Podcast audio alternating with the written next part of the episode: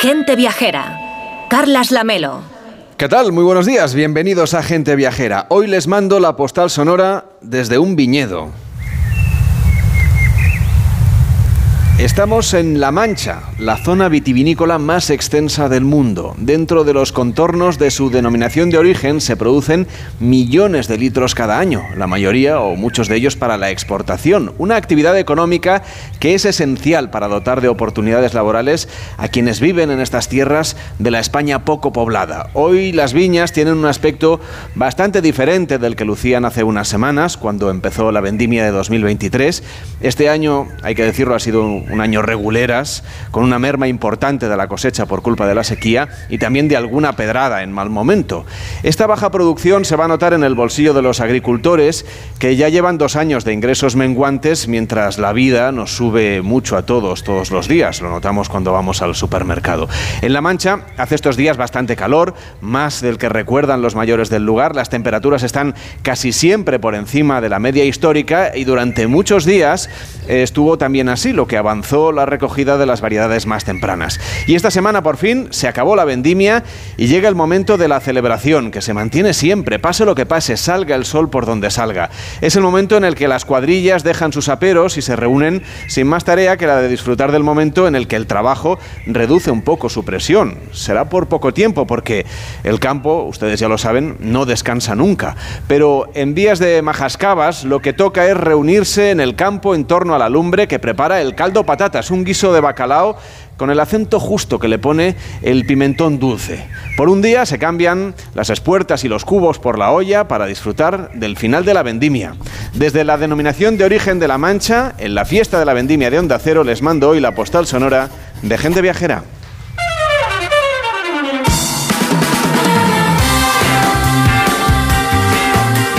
Gente Viajera, el programa de viajes de Onda Cero con Carlas Lamelo. A las 12 y 9, las 11 y 9 en Canarias. Hoy Gente Viajera se emite en directo desde Bodegas Campos Reales. Estamos en el Provencio, en la provincia de Cuenca, para celebrar la quinta fiesta de la vendimia de Onda Cero en la denominación de origen La Mancha. Patrocina el Consejo Regulador de la denominación de origen La Mancha y colaboran la Junta de Comunidades de Castilla-La Mancha, Diputación Provincial de Ciudad Real, Ayuntamiento de Alcázar de San Juan y la Ruta del Vino de La Mancha. Y además hoy, además de escucharnos, si usted quiere puede vernos en youtube.com barra Onda Cero. Aquí estamos en directo, así que nos va a ver un poco la trampa, el cartón de la radio, para que vea cómo lo hacemos en directo. Si usted quiere, aquí estamos en youtube.com barra Onda Cero. Y ahí pueden ver, por ejemplo, a Víctor Herranz. ¿Qué tal, Víctor? ¿Cómo estás? Muy buenos días. Muy buenos días, Carles. Vamos a hablar del ingenioso Hidalgo Don Quijote de la Mancha. Evidentemente, estamos donde estamos. Ya saben, la gran obra de Miguel de Cervantes del siglo XVII es la novela más representativa de la literatura universal, una historia ficticia que se desarrolla, claro, en lugares reales y que se pueden visitar en esta tierra de Castilla-La Mancha, donde nos encontramos, donde hacemos hoy en directo gente viajera y donde ya el Quijote hablaba un poco del vino, de esos lugares como los que hemos estado recorriendo todo el equipo del programa con esa luz del sol que en realidad marca muchísimo el paisaje y marca muchísimo también el estilo de vida. ¿Cómo, cómo te has sentido volviendo de nuevo a La Mancha con gente viajera, Víctor? Pues la verdad que inspirado por sus secretos y su belleza, ¿no? Que como las buenas cosas de la vida no se descubre a simple vista. Tenemos que salirnos de la carretera principal, pasar tiempo con los vecinos, descubrir sus rincones, sus aromas, sus paisajes naturales rodeados de viñedos y nos transmite, pues no sé, una paz que llega a ser terapéutica. Bueno, es muy buen reclamo ¿eh? para que la gente venga a disfrutar de la paz de La Mancha, a disfrutar de esos vinos de denominación de origen, de esos paisajes de viñedos. Está además probado que Cervantes fue un gran conocedor del mundo del vino de la Mancha, o es un elemento vertebrador en esta tierra, también en su novela, que siempre aparece descrito tal y como es. Parece que, aunque sea una novela, como decíamos, del siglo XVII, eh, en realidad lo que cuenta es bastante parecido a lo que vemos hoy en día. Así es, y además la palabra vino aparece nada menos que 136 veces en las dos partes del Quijote, aunque claro, no todas referidas a los caldos manchegos. Tan es así que al comienzo de la obra, Don Quijote recibe su bautismo de vino. Tampoco tardará Sancho en preferir el vino al agua, como al hecho que generalmente en los viajes pues las gentes de la época solían ir bien cargados de botas de vino en las alforjas. Pero en La Mancha, que siempre han gozado de buen humor, se lo toman con simpatía poniéndose la piel de Sancho Panza y la paciencia que tuvo con el ingenioso Hidalgo. Poco se habla de los escuderos. Sancho Panza, Sancho Panza, Santo Jo. ¡Qué paciencia para aguantar a la figura! Yo fui el primer coach de la historia para manejar al tío este. Menudo chorro de años con el figura. Si después me convalidaron la carrera de psicología, esto ni pagado ni agradecido. Dicen que existe una tierra con una receta que enamorará, que tiene una historia que emana en la cepa, que se hizo famosa por todo el lugar.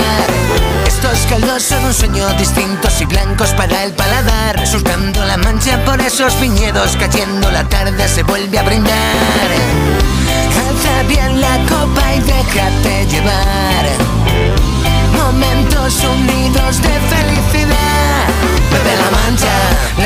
Pues eso es lo que estamos haciendo hoy en Gente Viajera, bebernos la mancha con Enrique Domínguez Uceta. ¿Cómo estás? Muy buenos días. Muy buenos días, Carlos. Y disfrutando de estos paisajes de viñedos que yo sé que a ti que te gusta ilustrar, que te gusta dibujar, son muy fotogénicos, hacemos fotografías y también, en fin, se, dan, se dotan muy bien ¿no? para, para la ilustración. Bueno, sin duda alguna, son paisajes que tienen la fuerza de la tierra y también la presencia siempre del cielo. La verdad es que es una belleza pasar por la mancha y, y la verdad es que es muy agradable la sensación que tenemos de podernos detener a mitad de camino, porque sobre todo los que vivimos en Madrid muy a menudo vamos a la costa, atravesamos estas tierras la mayor parte de las veces con prisa y sin embargo yo creo que son lugares estupendos para detenerse. Y además una cosa que me encanta del territorio en el que estamos es que mm, aparentemente es eh, seco, eh, por eso están aquí los viñedos en los campos, pero por debajo mm, hay un mar de agua. Y, donde el agua aflora la verdad es que se producen verdaderos mm, eh, vergeles que son como paraísos, son como oasis en este territorio tendido y sobre todo porque, como tú muy bien dices, eh, cuando uno mira el paisaje, pues lo que encuentra es una paleta de colores terrosos verdaderamente maravillosa. Carlos David Bonilla, ¿cómo está? Muy buenos días. Buenos días, Carles. Bueno, y gracias por acoger a Gente Viajera y a toda la programación de Onda Cero que hemos, eh, estamos haciendo todavía durante estos días en esta Deo La Mancha. Eh, usted es el presidente del Consejo Regulador de la Deo La Mancha y de estas bodegas Campos Reales donde hoy estamos. En, en un año que ha sido, como decíamos, una cosecha un pelín reguleras, ¿no? Llevan ustedes ya dos años y eso me, consta que, que, en fin, que es duro para quien trabaja duramente durante todo el año eh, en el campo, ¿no? Pues sí, la verdad es que aquí en el Provencio pues llevamos dos años bastante más complicados que quizá en otras zonas. Es cierto que este año pues la cosecha es corta en, La Mancha, pero también es cierto que hay zonas donde la merma está siendo inferior, como puede ser la zona de Ciudad Real, y en cambio pues es mayor en la zona de Cuenca, Toledo y Albacete, que bueno pues estamos en, unas, en, una, bajada de cosecha importante para, para nuestros viticultores. Eso no lo va a notar el consumidor, los vinos más jóvenes me parece que para el puente de diciembre ya los podemos comprar en las grandes superficies, en las tiendas especializadas, ¿no? Sí, sí, para esas fechas ya los tenemos. Además hemos empezado este año mucho antes con la vendimia, por lo tanto pues van a, van a terminar también los vinos antes y los vamos a tener para, para esas fechas ya. Bueno, de hecho ya hay alguna, alguna cooperativa que, que bueno pues ya, ya está embotellando vino de este año, algunos varietales que se han vendimiado pues eh, a finales de, de julio, principios de agosto, pues ya están también viendo ya la manera de, embotellarles porque ya, ya, ya, van estando. Lo que llama mucho la atención es que España, que es un país vitivinícola y tiene aquí en La Mancha su máxima expresión seguramente, sorprende que bebemos menos vino que a lo mejor los franceses o los italianos, que son vecinos nuestros, que también tienen viña y que sin embargo parece que allí el vino sigue teniendo más popularidad de la que tiene aquí en España. Sí, y más en nuestra región, en nuestra región hay menos cultura del vino, por eso eh, que la denominación de origen La Mancha pues estemos eh, trabajando mucho en, en, la promoción dentro de nuestra zona para intentar pues a, eh, crear esa cultura que, cuesta mucho, pero bueno, estamos en ello, estamos eh, recorriendo toda La Mancha, los pueblos, intentando llegar a, la gente joven con, unos vinos pues bastante afrutados, con vinos jóvenes, con unas variedades como la Chardonnay, como Sauvignon Blanc, que son variedades que son fáciles de beber. Y bueno, pues con esta gama pues estamos intentando de que esa, crear esa cultura desde los jóvenes para que bueno, pues dentro de unos años eh, pues esta cultura del vino que tienen en otras zonas, como tú bien dices, eh, en Francia o incluso en la zona norte de, de España, pues eh, intentar adquirirlas nosotros también aquí en nuestra zona, que es una zona muy productiva para el viñedo. No sé si lo de popularizar una bebida tiene que pasar siempre, siempre, siempre por el marketing. Sí, por supuesto. Eh, vamos a ver, el marketing va de la mano de, de la venta. Si, si, no tenemos un marketing, de hecho, pues esta, esta fest esta fiesta de la vendimia que hacemos está pensada también de cara pues a crear esa cultura, a crear o hacer visible eh, los, los, vinos y, los viñedos, eh, en fin, la cultura de, nuestra de nuestra zona y bueno pues con, con, Onda Cero pues esta fiesta de la vendimia podemos de alguna manera dar tener ese altavoz para, para dar a conocer no solo nuestra zona sino a nivel nacional que tenemos grandes vinos, tenemos vinos muy fácil de beber y además tenemos una relación calidad-precio excepcional. Bueno, vinos internacionales también, y de eso sabe mucho Lorena Martínez. ¿Cómo está? Muy buenos días. Buenos días. Que es comercial de esta bodega, de Bodegas Campos Reales, y que es una de las embajadoras de, de todas las botellas que vemos aquí, de todas las variedades, porque usted viaja por todo el mundo para que compren vinos de esta bodega, que son vinos de La Mancha. Así es, para nosotros es todo un honor poder viajar alrededor del mundo y mostrar el producto que tenemos y también poner en valor este pequeñito pueblo de Cuenca. A ver, ¿cuál es la agenda viajera para los próximos meses? Porque después de la vendimia, yo decía que lo del campo no para nunca, pero lo de las ventas, eso sí que no para jamás. Y tienen ustedes la temporada fuerte de más viajes, de más ferias, de más túneles de cata, de más salidas para mostrar con la marca España por el mundo los productos que tenemos aquí en nuestro país. Así es, ahora llega una temporada un poquito complicada porque sobre todo vamos a viajar a Asia para preparar el Año Nuevo chino. Se prepara con unos meses de antelación, entonces estaremos por allí dos semanas. No me diga que los chinos brindan el Año Nuevo con, con vino de la Mancha. Pues muchos de ellos, muchos de ellos pues lo hacen. Está muy bien. Y para nosotros es todo un placer y un gran honor que lo hagan. Bueno, ganarse a los chinos, eh, señor Benítez, es muy importante porque son muchísimos, es un mercado muy grande. Pues sí, la verdad, y además que nos hemos introducido muy bien en, muy poco tiempo. Eh, los vinos con denominación de origen La Mancha eh, han entrado muy bien en China y bueno, pues como no podía ser de otra manera, nuestros vinos canforrales, pues también de mano de, Lorena y del resto de comerciales, también han sido introducidos y, bueno, pues para nosotros también es un mercado muy importante. Como tú bien dices, hay muchos chinos para beber y, bueno, pues también disfrutan de, nuestros caldos. ¿Tú, Enrique, te imaginas estar en un restaurante de Shanghai y que de repente pues lo que te sirvan sea un vino como este, el canforral? que tenemos aquí delante. Bueno, sería una sorpresa muy bien recibida, sin duda alguna. Eh, la verdad es que ellos toman, yo creo que elaboran también vino de arroz en algunas ocasiones, pero claro, eso, nada que ver. eso no tiene absolutamente nada que ver. Yo sí que he visto vino de la Mancha en Japón, por ejemplo, a la venta. Sí, sí, nosotros o sea, embotellamos para... Yo he tenido en las manos, que me ha hecho mucha ilusión para Japón, De hecho, de hecho, bueno, pues ahí eh, Lorena os puede decir, pero nuestro Canfora también ha ido para Japón, le gusta mucho y bueno, también en el resto de gamas. Bueno, y en Brasil, en Costa Rica, es decir, que hay destinos un poco en, todas partes donde el vino denominación de origen La Mancha ejerce un poco de embajador de esa marca España, ¿no? Porque ahí sí que se nota que aunque hay obviamente rivalidad comercial entre las bodegas y entre las de Os, cuando salen fuera más o menos van de la mano, ¿no? Así es, estamos en más de 20 países diferentes y sí es que es verdad que cuando hacemos actos de promoción fuera de España, normalmente solemos ir en, grupo y, así podemos potenciar mucho más esa marca España y también la marca Mancha. Te voy a pedir que hagamos una, cata aquí en directo en la radio. Ya saben que nos pueden ver en youtube.com barra onda cero, que aquí estamos haciendo el programa en directo hoy desde Bodegas Campos Reales en el Provencio, la de Ola Mancha. ¿Cuáles son las tres especialidades, las tres variedades de vino que vamos a poder degustar aquí en directo en la radio. Ya sé que le estoy dando trabajo con, que tiene que abrir. No sé si quiere que le ayudemos. ¿Le echamos una mano? Pues sí, si me vais echando Aquí una mano... Víctor nos echa una mano enseguida, eh, que creo que tiene también cierta experiencia viendo botellas de vino, o sea que lo va a hacer muy bien. Esta, por ejemplo, es el, el Canforrales clásico, ¿no? que es eh, eh, el vino más joven y el que seguramente llegará antes al, al bueno al lineal del, supermercado, a la tienda especializada, a la carta de vinos de los restaurantes, ¿no?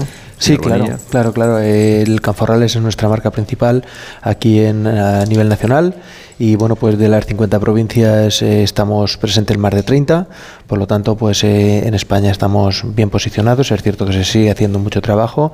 Eh, Lorena, pues ahí, pues el trabajo diario de estar saliendo a nivel también nacional, el, poder estar con, con, con los distribuidores, el poder hacer esa preventa, pues es muy importante y bueno, pues esta bodega, como no puede ser de otra manera, lleva más de 20 años comercializando los vinos canforrales y para nosotros eh, lo, importante no solamente es producir el, vino, sino después poder llevarlo a todas las mesas y bueno, pues para eso están nuestros comerciales, tenemos tres comerciales y bueno, pues nuestra apuesta sigue siendo por la comercialización como no puede ser de otra manera. Irene González, ¿cómo estás? Buenos días. Estupendamente. ahora que te hemos dicho que te vamos a dar vino, ¿qué más quieres?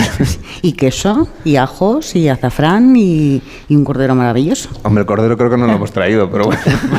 Ya lo- de momento ya- vamos a brindar, ¿no? Que estamos en la de la Mancha. Bueno, empezamos por, por un buen brindis. Venga, me parece muy bien. De estos tres vinos que vamos a que vamos a catar aquí en directo hoy en Gente Viajera, que son el Cánfora, como decíamos, el Canforrales clásico tempranillo y el Canforrales rosado, cu- ¿cuál sería el orden eh, ideal para hacer la cata como tiene que ser? Cuando normalmente empezamos una cata, solemos hacerlo empezando por los blancos o rosados, porque suelen ser vinos más ligeros. Entonces eso nos van a dar pie a seguir mm, descubriendo cosas en los tintos que pueden ser un poquito más complejos y por último, acabaremos con, con los vinos con crianza, porque tienen mucho más matices. Entonces en este caso empezaríamos con nuestro rosado, que hace unos años cambiamos la variedad, solíamos usar garnacha, pero cambiamos a, a Petit Verdot y la verdad que fue todo un acierto. Me tomo la molestia de echarle una mano, Sí, sí, ¿eh? claro. Mientras usted me cuenta del vino, que usted de vino sabe yo servir más o menos. Entonces, bueno, pues en este tipo de vinos lo que vamos a descubrir es mucha frescura. La nueva añada estará lista para Navidades más o menos, pero a pesar de ser un vino que tiene como unos ocho meses más o menos, pues todavía tiene una intensidad de color que podemos apreciar Vale. muy agradable, con esos toques muy afrancesados que están muy de moda, sobre todo para el mercado exterior, pero sí que en España Me ha dicho que este a los jóvenes les gusta especialmente, Sí, ¿no? Eso es. Además, marida perfectamente con platos como puede ser la pasta o platos muy manchegos como pueden ser unas migas. Ah, mira, unas migas que creo que, que es una de las cosas que, en fin, que aquí hay que comer cuando uno va a trabajar al campo, ¿no? Por supuesto, son, son productos pues eh, con muchas calorías para el trabajo. unas, buenas, eh, unas buenas gachas a media mañana. Claro, claro, para el trabajo duro que se, que se hace en el campo y bueno, pues ha sido pues productos muy típicos de, de la zona. Ahora, pues todo eso está un poco más sustituido porque la gente se viene a almorzar a- al bar y demás, pero bueno, ha sido, ha sido lo habitual. cómodo. Exactamente, pero ha sido lo habitual en- entre la gente de- de- del campo. ¿En qué nos tenemos que fijar cuando probemos ahora este vino? Sobre todo en los aromas. Nos van a recordar a fruta roja, a mucha chuchería, unos toques muy dulces sin tener nada de azúcares residuales. Le puede quedar un gramo, gramo y medio no más, pero sí que va a ser muy, muy agradable en boca. ¿Lo notas, Enrique? ¿Notas esos aromas que, que nos estaban describiendo? Se notan perfectamente. Y además es un gusto, porque aquí realmente la uva mm, que siempre ha estado más extendida ha sido la Irene. Y está muy bien que estén trabajando con la Petit Verdot, que es una uva francesa que antes no estaba tan extendida y que sin embargo me parece que además se, se, mm, se aclimata bien en esta tierra ¿no? y este tiempo de sequía. Pero la verdad es que es fresquísimas las, las notas en boca y profundo, sí, sí que se notan los frutos. Mm, este aroma frambuesa, Lo- fresa. Frambuesa es la palabra, yo creo. Eh, Por cierto, creo que están también en la DEO en general, en las diferentes bodegas, están probando nuevas variedades, tratando de hacer siempre ¿no? innovación, incorporando nuevas variedades diferentes. Ya sabemos que el tempranillo es seguramente el, el- el más importante, el que más nos habla de esta denominación de origen, pero ustedes están probando cosas nuevas. Sí, sí, siempre, siempre. Vamos a ver, eh, es una constante evolución donde bueno, los etnólogos pues están probando siempre Cupac, están pues eso, eh, trabajando todas las variedades, tenemos un, abanico muy amplio de, de- de variedades que bueno, pues desde el 2000 para acá con las nuevas reestructuraciones se introdujeron y bueno, pues estamos hablando de más de 30 variedades que bueno, pues a, la hora de elaborar, a la hora de, hacer Cupac, pues todo esto también nos beneficia a nuestros vinos autóctonos. Y bueno, pues una de las cosas que aquí en esta bodega eh, los técnicos pues han, han- evolucionado desde la uva garnacha, como bien decía Sole, a la Petit Verdot y, bueno, pues se sigue trabajando con el resto de variedades que se tienen pues para, para conseguir vinos eh, de- de- del gusto de, de todos los públicos. Estamos además en el Provencio, en la provincia de Cuenca, que es una de las provincias más grandes de España y seguramente de las menos conocidas. Toda Castilla-La Mancha, de hecho, está llena de lugares de interés, pero hoy queremos que Enrique Domínguez Uceta nos lleve, pues, haciendo un recorrido así, un poco a vista de pájaro, ¿no? Por algunos los lugares que podemos conocer más cerca de donde estamos, aquí en el Provencio, en esta provincia de Cuenca. Pues sí, en general estamos en una mm, comunidad extraordinaria. Hay muchos sitios que vale la pena visitar. Sin duda están en cabeza los cuatro patrimonios de la humanidad que podemos encontrar en la comunidad de Castilla-La Mancha. Fíjate, yo diría que el más desconocido seguramente sea el del arte rupestre, eh, porque hay un importante número de estaciones de arte rupestre del arco mediterráneo de la península ibérica que está declarado patrimonio en conjunto, pero está sin embargo en esta tierra. Y la verdad es que cuando estás caminando o, haciendo senderismo y te llevan hasta una pintura rupestre en un abrigo natural de estas rocas maravillosas que tiene la provincia de Cuenca, verdaderamente yo creo que, que es algo muy, muy agradable y una sorpresa. Eh, yo creo que hay otro patrimonio también excepcional, como es el del Mercurio de Almadén en Ciudad Real, mm, que guarda memoria de la explotación antiquísima de las minas y del proceso para obtener el valioso mercurio, donde se puede visitar la mina, que yo creo que es una experiencia fantástica, es mm, realmente muy recomendable. Y los otros dos patrimonios de la humanidad pues son ciudades monumentales con una especial relación con el paisaje, las capitales provinciales de Toledo y de Cuenca, que tienen emplazamientos bellísimos, muchos monumentos importantes, aunque yo creo que es difícil que algo mejore el esplendor de la naturaleza que acompaña al Júcar a su paso por Cuenca, por la capital, por la ciudad de Cuenca, a los pies de la vieja ciudad fortificada. Y además durante estos días de otoño y los que vienen, las dos hoces, esos dos desfiladeros de piedra que rodean el casco antiguo de Cuenca, pues se llenan de color, sobre todo la hoz del Júcar, que es una explosión de colores amarillos y pardos con las hojas de los ch- ochopos que parece que están encendidas, que tienen luz interior eh, durante este tiempo de otoño antes de que terminen cayendo ya seguramente a finales de noviembre o principios de diciembre. O sea, Enrique, que hay que venir aquí en otoño, como En estamos otoño. Mm. ahora, y además conocerlo porque nos decías que es una provincia que es como una caja de sorpresas. Bueno, yo creo que sí, sin duda. Cuenca está repartida en tres comarcas naturales, tiene la Mancha, eh, la Alcarria y la Serranía, y todas tienen interés. Yo creo que seguramente la Serranía es la más espectacular, quizá la más inesperada, porque tiene altos montes, tiene profundos cañones, esos extensos bosques de pinos, rincones naturales casi intactos, como las Majadas, el Osquillo, Beteta o Solán de Cabras, que no tienen nada que ver con los paisajes abiertos de la Mancha. Y mm, es natural, además, que sean poco transitadas porque las carreteras más bien pasan al sur de los montes y por lo tanto no se ven, por decirlo de alguna manera, cuando uno atraviesa eh, la península desde el centro camino, camino de la costa.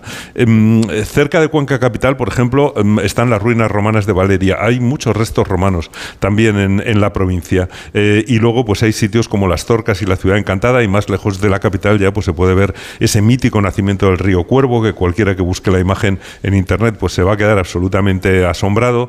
Y luego están esas profundas hoces del Cabriel, los molinos de viento de la Mota del Cuervo. Bueno, hay además varios lugares declarados monumento nacional. Eh, las pinturas rupestres de la Peña del Escrito, las ruinas de Cabeza del Griego, el monasterio de Uclés, eh, la iglesia de Villa Escusa de Oro, la colegiata de Belmonte. Bueno, la verdad es que hay muchísimo que ver.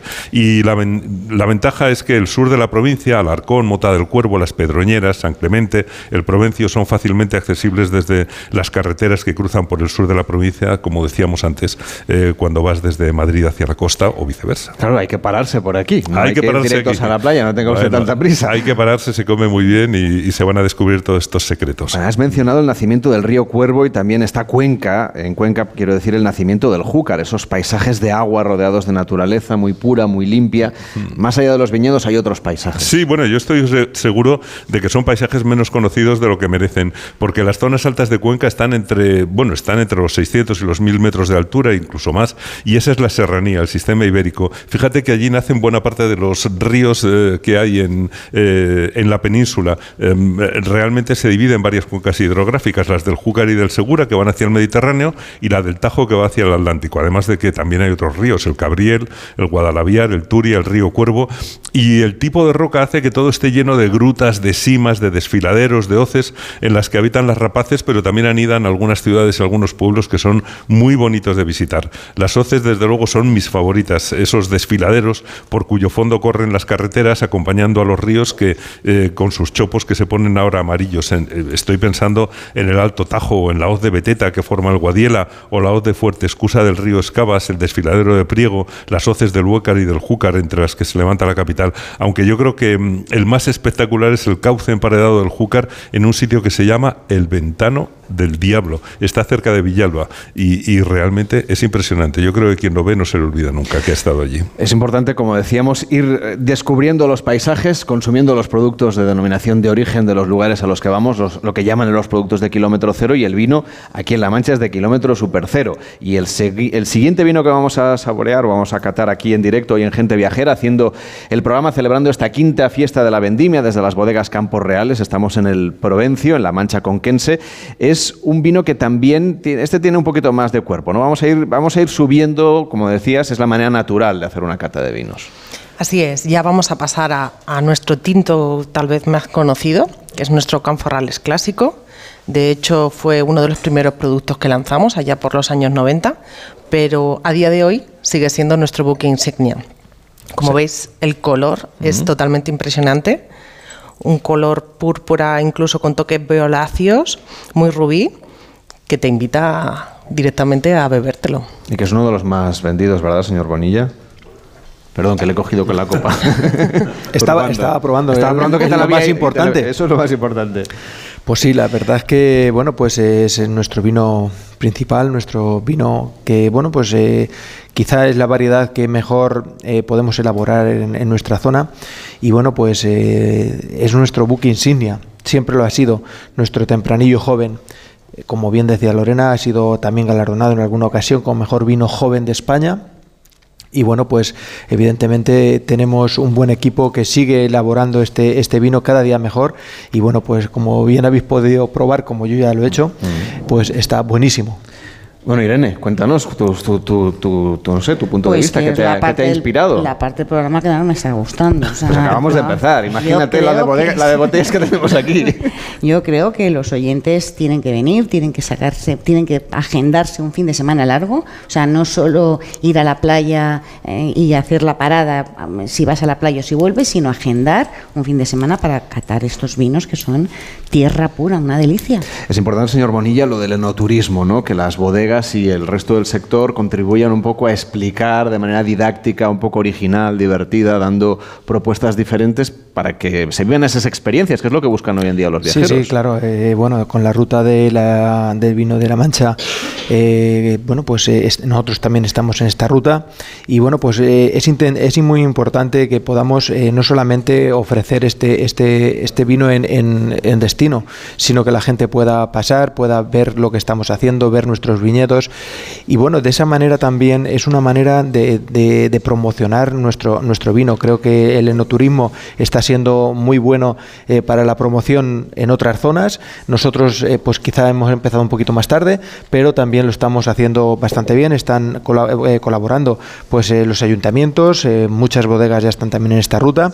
Y bueno, pues creo que para poder dar a conocer nuestro, nuestro vino, nuestro viñedo, nuestras, nuestra gastronomía, pues es importante que vengan ellos aquí y puedan eh, pues maridar con todo esto, más que solamente pues probar en destino la, bo- la botella que pueda llevar un comercial.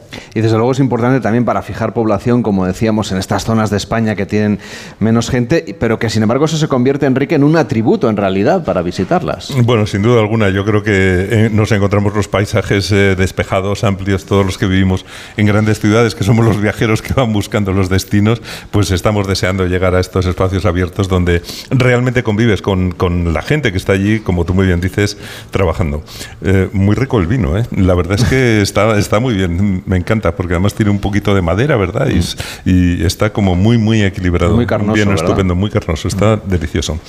Como bien, Eh, de- como bien decíais también el tema de, de, bueno pues eh, las poblaciones donde tenemos el viñedo en La Mancha pues son las poblaciones que menos población pierden precisamente y donde bueno pues la economía pues fluye mucho más en esta en este pueblo que apenas tiene 2.500 habitantes pues estamos hablando de que en torno a más de 400 familias viven de- de- del vino directamente. Y, bueno pues directamente también trabajando tenemos a, a, a 30 35 familias directamente durante todo el año y eso hace también que intentemos pues eh, que no haya tanta despoblación en, en- en sitios como, como este pueblo. Si, este pueblo no hubiese viñedo como en una mayoría de la mancha pues serían pueblos que podrían llegar a, a despoblarse y a desaparecer como están ocurriendo pues pueblos de esta misma zona pero que se dedican al cereal porque no tienen viña por lo tanto yo creo que es muy importante el viñedo para la despoblación y en eso pues eh, lo estamos viendo lo estamos viendo y es este este pueblo es un, un claro ejemplo de ello Enseguida vamos a hablar del Provencio, pero antes, Enrique, quiero que nos lleves a Torcas de los Palancares, que son esos cráteres abiertos en el suelo del bosque de Pinares. Bueno, yo creo que es una palabra muy conquense. Seguramente fuera de Cuenca a lo mejor no saben lo que son las torcas, pero, pero yo creo que vale la pena venir a verlas porque son, eh, bueno, pues una, una especie de, de profundos socavones en, en el suelo que pueden llegar a tener, pues no sé, 80, 700 metros de diámetro y 80 metros de profundidad y que están repartidas además en un territorio relativamente pequeño. No nos podemos olvidar de que estamos en un terreno kárstico y por lo tanto eh, el agua al pasar por dentro de la roca va generando unas grandes grutas que cuando su techo se cae pues aparece esa especie de cono eh, invertido y profundo y como está en zona de muchísimos pinares hay veces que la vegetación incluso llega hasta el fondo y que hay agua en el fondo en el fondo de esas torcas y es una ruta verdaderamente maravillosa y recomendable y que seguramente mucha gente no sabe que está aquí. Yo creo que es parecido, ¿no? Por lo que cuentas, debe ser a, los cenotes del Yucatán, en México. Lo que pasa es que está aquí, en Cuenca. Efectivamente, por eso es, muy recomendable hacer, hacer esa excursión, por ejemplo, en, la zona de las torcas de los oteros, que suelen tener agua en el fondo, o, las lagunas de Cañada que en el fondo son el mismo, el mismo fenómeno. Y es verdad, son cosas poco conocidas, lo mismo que buena parte del patrimonio. Por ejemplo, Cañete, eh, que estaba en el camino eh, que comunicaba Córdoba con Zaragoza, pues ha estado habitado durante mucho tiempo, ha habido allí diferentes civilizaciones que han ido siempre asentándose en el mismo lugar. Se ve que es un enclave, un enclave maravilloso, estuvo amurallado, eh, estuvo protegido por un castillo visigodo y, bueno, la verdad es que se fue reconstruyendo cada vez que era destruido hasta el tiempo de las guerras carlistas. Y la verdad es que el lugar es precioso. De allí además procede la familia del Premio Nobel de Literatura Elías Canetti. Ese Canetti viene, viene de Cañete. Y así es Cuenca de Castilla-La Mancha. Yo creo que mucho más rica y singular de lo que algunos creen. Hay, hay un pueblo, por ejemplo, que se llama Las Salinas del Manzano, con minas romanas de sal. Ya los romanos sabían que allí se podía sacar sal en, tierras del interior. Y, y, bueno, hay pueblos con castillos que podían salir en Juego de Tronos, como Salvacañete, Moya, Aro o, Belmonte. Y hemos estado recorriendo además toda la parte del equipo, pues eh, el lugar en el que nos encontramos. Estamos en el Provencio, estamos, como decíamos, en la Mancha Conquense, en la sede de Bodegas Campos Reales, pero este es un municipio que tiene un especial interés por los, no sé, por la cultura, digamos, contemporánea, por, la, por el mundo del arte urbano, por el mundo del cómic y también por el mundo, por la historia, porque ahora vamos a hablar del castillo que están recuperando con José Manuel Triguero, que es concejal de Cultura del Provencio. ¿Cómo está? Buenos días. Estupendamente, y aquí con vosotros, pues mejor todavía. Creo que están descontando ya los días que quedan para ese gran festival del cómic que será el primer fin de semana del mes de diciembre. 1, 2 y 3 de diciembre, y este año con un socio de excepción como es la de Omancha, en el cual vamos a dar un salto bastante amplio eh, porque vamos a convertirnos, ya éramos el evento decano del cómic en Castilla-La Mancha, ¿no? ese primer evento. Somos la mejor ruta ¿no? de arte urbano también del país y este año nos vamos a convertir en el primer evento de España también en fusionar vino y cómic. Aquí viene gente de todo el mundo, de Japón sobre todo, pero... Viene gente de, todo el mundo y este año con esta ampliación, como hablábamos ayer off the record, eh, si no te gustan los cómics, seguro que las catas con vino, queso, te van a gustar. Eh, tienes, tenemos un montón de excusas. Así que la DEO se ha animado también a unirse a esta experiencia, señor Bonilla. Sí, eh, vamos a ver, nosotros teníamos un concurso que, bueno, pues tuvimos una primera edición hace unos años, lo, lo dejamos en stand-by y bueno, pues aprovechando la feria internacional que hacía nuestro amigo José Manuel aquí en el Provencio, pues decidimos de retomarlo también y de unirnos y de juntar fuerzas para que esto pues vaya adelante. Por lo tanto, nosotros eh, pues bueno, eh, estamos con el tema de la cultura, del vino, eh, el tema de, la pintura y bueno, pues el tema del cómic fue una, una decisión también que nos llevó a echar adelante porque bueno, pues esta feria internacional, esta decimotercera feria que se va a hacer aquí en el Provencio. Ese fin de semana pues vamos también a estar nosotros presentes con, nuestros, eh, con nuestro certamen, con nuestros premios que vamos a dar aquí también en el Provencio a los ganadores y bueno pues para potenciar un poco más la, Feria del Cómic. Y hay otro tema también que distingue al Provencio que es esa ruta del arte urbano, la estuvimos siguiendo ayer, hemos visto incorporaciones, cuatro o cinco novedades ¿no? respecto al año pasado. Además creo que hacen coincidir, si pueden, si el tiempo lo permite y las circunstancias y los artistas, hacen coincidir esa Feria del Cómic con el momento en el que renuevan alguna de las medianeras que utilizan para hacer arte urbano o para incorporar nuevas creaciones. ¿Cómo es esa ruta, ese recorrido por los 40 murales? Pues ya lo denominamos, ¿no? Es una especie de recuperación de espacios a través del arte y con el tratamiento que les damos aquí, tanto a esas obras como a los artistas, hemos conseguido que cada año nos sea más fácil el que artistas internacionales vengan al Provencio porque saben del potencial que esto tiene, sabe que los vamos a mimar Vamos a contar su obra igual que si estuviéramos en un museo al aire libre, en el que cada uno puede venir. Estamos incluso trabajando en aplicar códigos QR en, esos murales para que la gente conozca no solo esta obra, sino todas las que a nivel internacional tienen muchos de los muralistas que nos acompañan que han dibujado en todas partes del mundo, como bien dices, en Nueva York, en Londres, en Tokio, en Berlín, en todos sitios. Y eso ha hecho que desde incluso el Instituto Nacional ¿no? de Turismo eh, ya hayan reflejado el Provencio en páginas internacionales y se nos considere como marca de España, como te decía antes, una de las mejores rutas de arte urbano de- del país. Señor Martínez, vamos a probar el último vino de esta primera parte del programa en el que estamos haciendo una cata en directo. Es el Canforrales Cánfora, que es seguramente una de las joyas de esta casa. ¿no? A- Aquí ya nos vamos al tope de gama de la bodega. De hecho, a día de hoy es el vino con una puntuación más alta de toda la de en Guía Peñín. Nos vamos a viñedos muy es, viejos. bueno, dígalo otra vez porque es bastante importante, porque creo que les cuesta mucho a todas las bodegas conseguir cada uno de los puntos de la guía Peñini, ser, vamos, los que están en el top, eso yo creo que hay que remarcarlo. Sí, son 93 puntos y la verdad que Sobre cuando 100. sobre 100. O sea que están Estamos muy bien. muy bien situados y la verdad que cuando nos lo dijeron fue una gratísima sorpresa porque sí que es muy muy complicado competir con, con vinos de otras deos en este tipo de, de guías o de, o de listas, así que para nosotros fue todo un honor. ¿Y en qué tenemos que fijarnos para saborear este tinto que es así como más amplio, más, más redondo? Aquí ya nos vamos a viñedos muy viejos. Vosotros lo habéis podido ver, son viñedos que tienen en torno a 70 años. Las producciones son muy, muy, muy reducidas. Estamos hablando de 2-3 kilos por cepa. Entonces los aromas van a estar súper concentrados. Además, tiene un paso por barrica de unos 14 meses, así que vamos a integrar muy bien esa fruta roja muy intensa, con un ligero toque incluso de sobremaduración, con el toque de los balsámicos Además, toques de cuero, de tabaco que le va a dar el roble francés que, ucha- que usamos para, para esta crianza. Creo que es uno de los vinos que van a servir en la nueva hospedería cuando la pongan en marcha, que queda nada, ¿no? Será a finales de noviembre. Pues si no pasa nada, en ello estamos y es otra de las grandes partes ¿no? de la recuperación que estamos realizando en el Provencio, la gran apuesta que hacemos por el patrimonio, teniendo otro recurso más en el que poder visitar y estar aquí durante ya.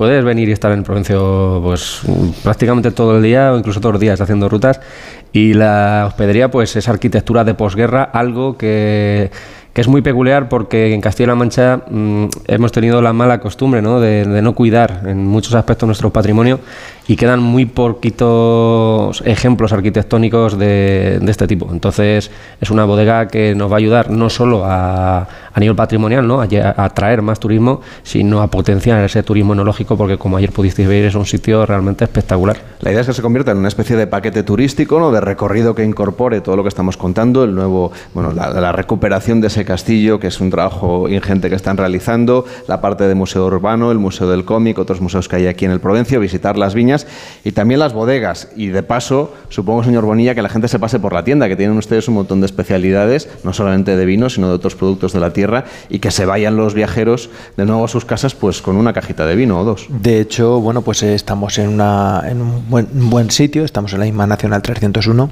y es cierto que, bueno, pues pasa muchísima gente de Madrid, pues bien para la costa y, bueno, los sábados principalmente, pues es un devenir de muchísima gente que habitualmente pasa por el Provencio a comprar sus vinos y sus productos gourmet. Y, bueno, pues eh, es algo de lo que nos beneficiamos también de, esa gente que, bueno, pues... eh, coge su, su coche para ir a otro sitio y pasa por aquí específicamente para comprar nuestro vino.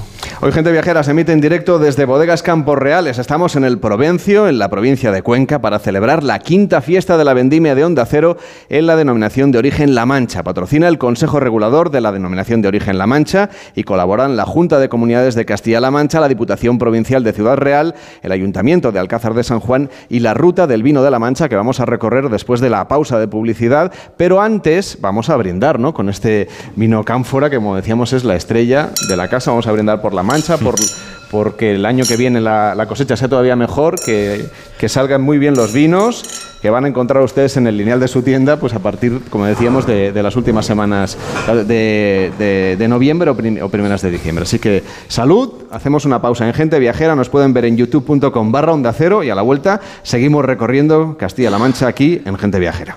En Onda Cero, gente viajera.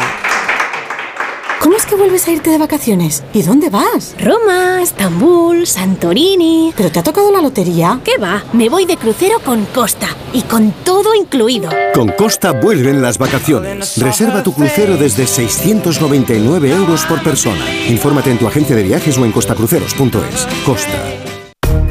A Pedro le apasiona desde siempre todo lo relacionado con la ciencia. Siempre quiso cambiar las cosas y sabía que tenía que hacerlo en equipo. Ahora lleva años trabajando en un organismo público de referencia en investigación científica. Gracias a sus estudios con células madre, se podrán desarrollar en el futuro mejores terapias para el tratamiento de enfermedades degenerativas. No es magia, son tus impuestos, Agencia Tributaria, Ministerio de Hacienda y Función Pública, Gobierno de España. Securitas Direct, ¿en qué puedo ayudarle? Buenas, llamaba porque quiero instalarme una alarma. ¿Ha sufrido algún robo? No, pero lo han intentado mientras estábamos en casa de mi madre celebrando su cumpleaños y ya no me quedo tranquilo. Pues no se preocupe. Si usted quiere, esta misma tarde le instalamos su alarma. Protege tu hogar frente a robos y ocupaciones con la alarma de Securitas Direct. Llama ahora al 900-272-272. Hay quien va a toda vela y quien va sobre ruedas. Puedes levantar el ancla o plantar el campamento. Dos formas de vivir la naturaleza y dos eventos donde lo encuentras todo. Salón del Caravani, del 7 al 15 de octubre en el Recinto Gran Vía. Y Salón Náutico, del 11 al 15 de octubre en el Port Vell. Fira de Barcelona. Querido diciembre, este año quiero viajar. Si eres joven más 60, cumple tus deseos y viaja este puente de diciembre y Navidad a tus destinos favoritos. Balnearios, mercadillos europeos, circuitos nacionales o Nueva York. Reserva ahora sin gastos de cancelación y desde solo 15 euros. Consulta condiciones en Club de Vacaciones y Viajes del Corte Inglés. Una aventura inolvidable. He sido minero por un día a 200 metros de profundidad. Museo Minero de Escucha en la provincia de Teruel. Una experiencia única en España y abierto todo el año. Infórmate en museomineroescucha.es. ¿Se acabó el fin de semana? Tranquilo, toma Ansiomet. Ansiomet con triptófano y asuaganda te ayuda en situaciones de estrés. Y ahora también Ansiomet Autoestima, de Pharma OTC. ¿Y dónde leíste ese truquito buenísimo para el pelo? Pues en un vídeo que me llegó al móvil, tío, yo qué sé. Pero si tenemos el pelo totalmente frito, descolorido y se nos cae a mechones, ¿de verdad tú te crees todo lo que te llega al móvil? Bueno, relájate que a los dos nos pareció una gran idea. Siete de cada diez personas se han creído alguna vez un mensaje o vídeo que resultó ser falso. Para lo importante, confía en profesionales. Para informarte, confía en periodistas. UTECA, AMI y AERC Radio Valio. ¿Cómo es que vuelves a irte de vacaciones? ¿Y dónde vas? Roma, Estambul, Santorini. ¿Pero te ha tocado la lotería? ¿Qué va? Me voy de crucero con Costa y con todo incluido. Con Costa vuelven las vacaciones. Reserva tu crucero desde 699 euros por persona. Infórmate en tu agencia de viajes o en costacruceros.es. Costa. Si eres docente, consigue ya tu entrada para asistir al encuentro Mentesami de la Fundación A3 Media. El próximo 21 de octubre hablaremos con expertos sobre cómo impulsar el pensamiento crítico entre tus alumnos en tiempos de inteligencia artificial. Conoceremos maneras innovadoras de transmitir valores y creatividad en el entorno digital. No te lo puedes perder. Porque además entregaremos los premios Mentesami. Inscríbete de forma gratuita en mentesami.org. Fundación A3 Media. Colaboran Platino Educa y Unie Universidad. ¡Inscríbete ya! ¿Cansado? Revital. Tomando Revital por las mañanas recuperas tu energía, porque Revital contiene ginseng para cargarte las pilas y vitamina C para reducir el cansancio. Revital, de Pharma OTC. Si tienes más de 60 años, en Viajes El Corte Inglés y Mapa Tours eres joven más 60. Reserva desde solo 15 euros tu circuito por Jordania, Países Bajos, Irlanda, Francia, Suiza, Inglaterra, Alemania. Además, consigue un 20% en artículos de viaje en El Corte Inglés. Consulta condiciones. Ahora es tu momento. Aprovechalo con Viajes El Corte Inglés. En España, cada 15 minutos se diagnostica de cáncer de mama a una persona. Cada minuto cuenta. Vamos contra reloj. Por ellas y ellos, dona ahora y aporta minutos a la investigación en yodoyduroporellas.com. Securitas Direct, ¿en qué puedo ayudarle? Buenas, llamaba porque quiero instalarme una alarma. ¿Ha sufrido algún robo? No, pero lo han intentado mientras estábamos en casa de mi madre celebrando su cumpleaños y ya no me quedo tranquilo. Pues no se preocupe. Si usted quiere, esta misma tarde le instalamos su alarma. Protege tu hogar frente a robos y ocupaciones con la alarma de Securitas Direct.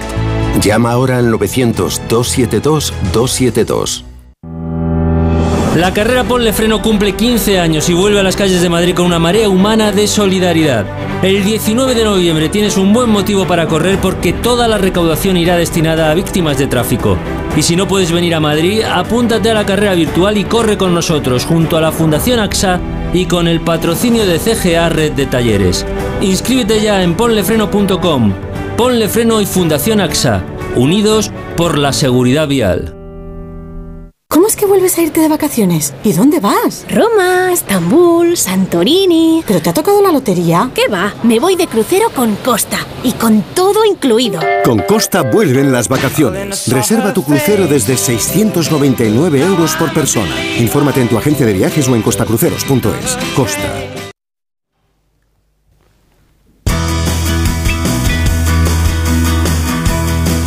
Y vuelve la cita para los amantes de la naturaleza, el mundo outdoor y la aventura. Del 7 al 15 de octubre vive la libertad en el Salón del Caravaning de la Fira de Barcelona. Descubre la libertad de viajar y la mayor exposición de autocaravanas y campers en un solo espacio. Encontrarás los últimos modelos de caravanas y autocaravanas con ofertas y descuentos exclusivos y todos los accesorios que necesitas para tu viaje. Además, el Caravaning es el punto de encuentro con food trucks, música y charlas inspiradoras para tu próximo viaje. Adquiere ya tus entradas en www.saloncaravaning.com. En Onda Cero, gente viajera, Carlas Lamelo.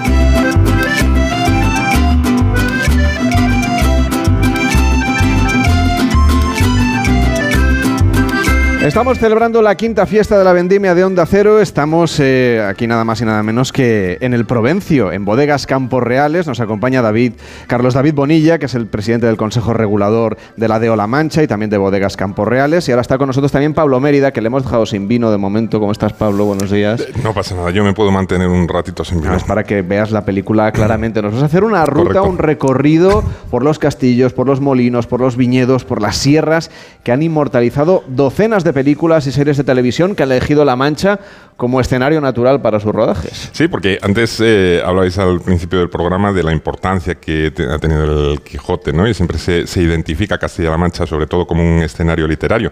Pero ya lleva tiempo atrayendo también a visitantes que buscan recorrer las localizaciones donde se rodaron sus películas favoritas. Bueno, estamos recorriendo, como decíamos, La Mancha y tengo entendido que hay rutas trazadas que cada uno puede seguir si quiere para conocer esos lugares atractivos que han servido de inspiración a los creadores aquí en Castilla-La Mancha. Sí, correcto. Hay algunas rutas que ya tienen su fama. Por ejemplo, a unos 150 kilómetros del Provencio, donde nos encontramos hoy, encontramos la Sierra del Segura. Allí, en lo que algunos denominan la Suiza manchega, por la espectacularidad de su paisaje, se encuentran tres pequeñas localidades donde en 1989 José Luis Cuerda rodó la mítica comedia Amanece que no es poco, protagonizada por Antonio Resines y Luis Cijés. ¿Está durmiendo? No, ¿qué va, hijo? No, ¿qué va? Me acuerdo de madre, padre. No, pero ¿no te gusta la moto que te he comprado? Sí, sí, la moto es cojonuda, pero eso no tiene nada que ver. ¿Usted se acuerda de lo que yo les decía en las cartas? Yo les decía, me apetece mucho verles a los dos cuando vuelva. A los dos, decía yo. A madre y a usted. Y cuando vuelvo, la ha matado. ¿Por qué la mató, padre? Porque era muy mala. Pero hombre, padre. Es muy duro decírselo a un hijo, pero tu madre era muy mala. Yo he esperado a que estuvieses criado y a que tuvieses una buena ocupación. Pero ahora que tienes una plaza en Oklahoma, ¿para qué quieres a tu madre? No sé. Pero como tengo todo el año sabático por delante, sin nada que hacer. Pero para eso mejor es una moto. Una moto con sidecar para ver mundo.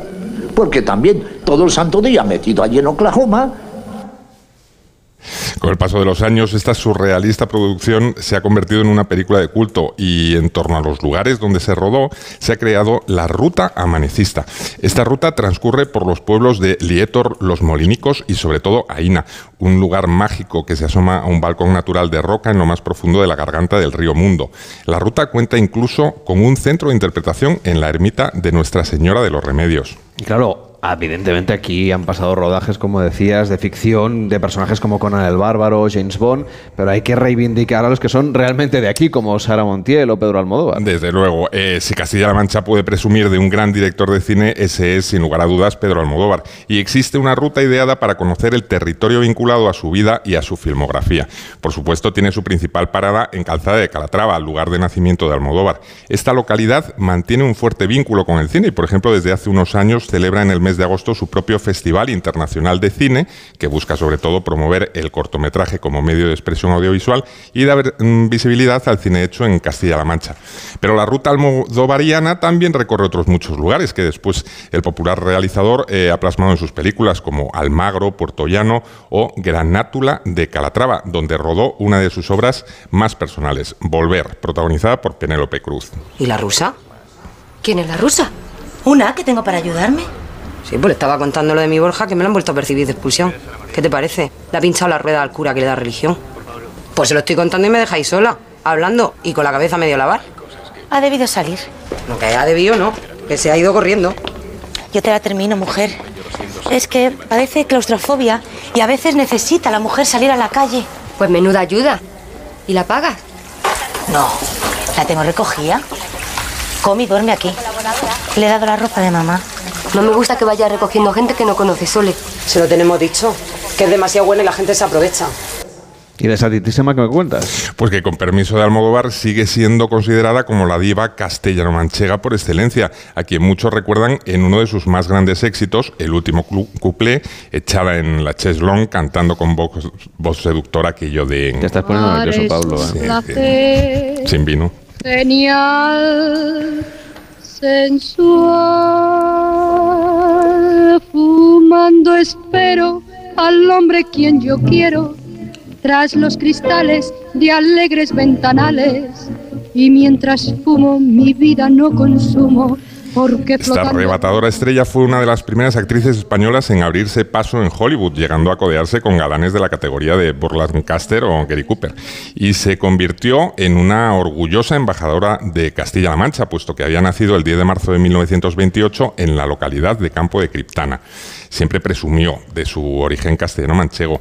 Y quien quiera recordarla eh, mm, no tiene más que ir hasta Campo de Criptana. Allí, en el interior del Molino Culebro, se puede ver una exposición homenaje donde en- se encuentran fotografías, carteles, vestidos y reliquias de toda índole relacionada con la estrella. Señor Triguero, le falta a usted una ruta del cine también por aquí, por el Provencio.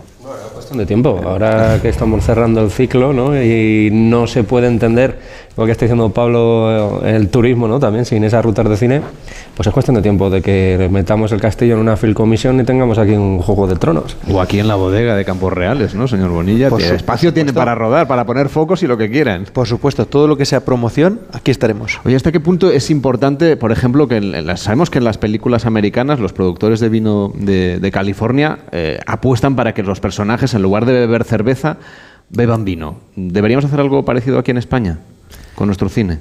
Por supuesto, pero creo que va a ser complicado. ¿Y eso?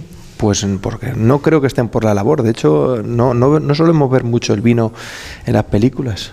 Y cuando hay festivales deberían brindar con vino, por ejemplo, de La Mancha, ¿no? Por supuesto. Pues haga la supuesto. petición que tiene aquí un micrófono. No, no, hombre, yo desde luego a todos aquellos actores que, de hecho, conocemos a muchos actores que, bueno, que están re- muy relacionados con nuestra región, que son de nuestra región, que saben lo que es el vino y, y, bueno, pues eh, esperando estamos. Pues ahí queda la Esperando petición hecha, estamos. ¿eh? Se, lo, se lo pide nada más y nada menos que el presidente de la DO de La Mancha. Muchísimas gracias por acoger esta fiesta de la vendimia que va a seguir. Tenemos por delante toda una hora más de gente viajera para seguir conociendo La Mancha, para seguir conociendo Castilla-La Mancha en su conjunto y para seguir hablando de la cultura del vino aquí en Onda Cero. Un placer volver a su casa y hasta la próxima. Buenos Muy días. bien, muchísimas gracias. Y ahora llegan las noticias. Yolanda Viladecans nos cuenta qué es lo que ocurre en el mundo, muy pendientes de lo que sucede en Israel. Y a la vuelta seguimos recorriendo La Mancha aquí en Gente Viajera.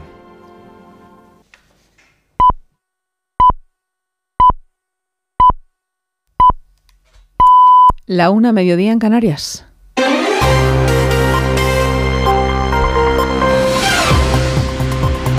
Noticias en Onda Cero. Buenas tardes. Primera parada hasta ahora en Granada con ese mitin ya en marcha del presidente del Gobierno en funciones, Pedro Sánchez, el primero desde que el rey le haya encargado ser candidato a la investidura y después de pronunciar explícitamente la palabra amnistía por primera vez. Vamos hasta Granada para saber qué está diciendo el jefe del Ejecutivo en funciones, Ana de Gracia. Este encuentro entre afiliados ha convocado a pocos días de la reunión con Alberto Núñez Feijó en el marco de la ronda de contactos del candidato socialista Pedro Sánchez para su reelección como presidente, justo antes de la manifestación que tendrá lugar mañana en Barcelona en contra de la amnistía. Si yo sé que están muy frustrados por la investidura fallida, ¿verdad, Carmen?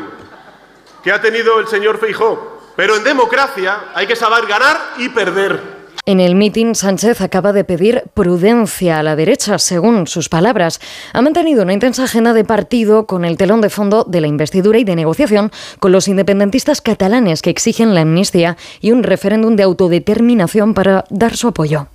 A esa manifestación se ha referido desde Barcelona el presidente de la Junta de Andalucía, Juanma Moreno, a donde ha viajado.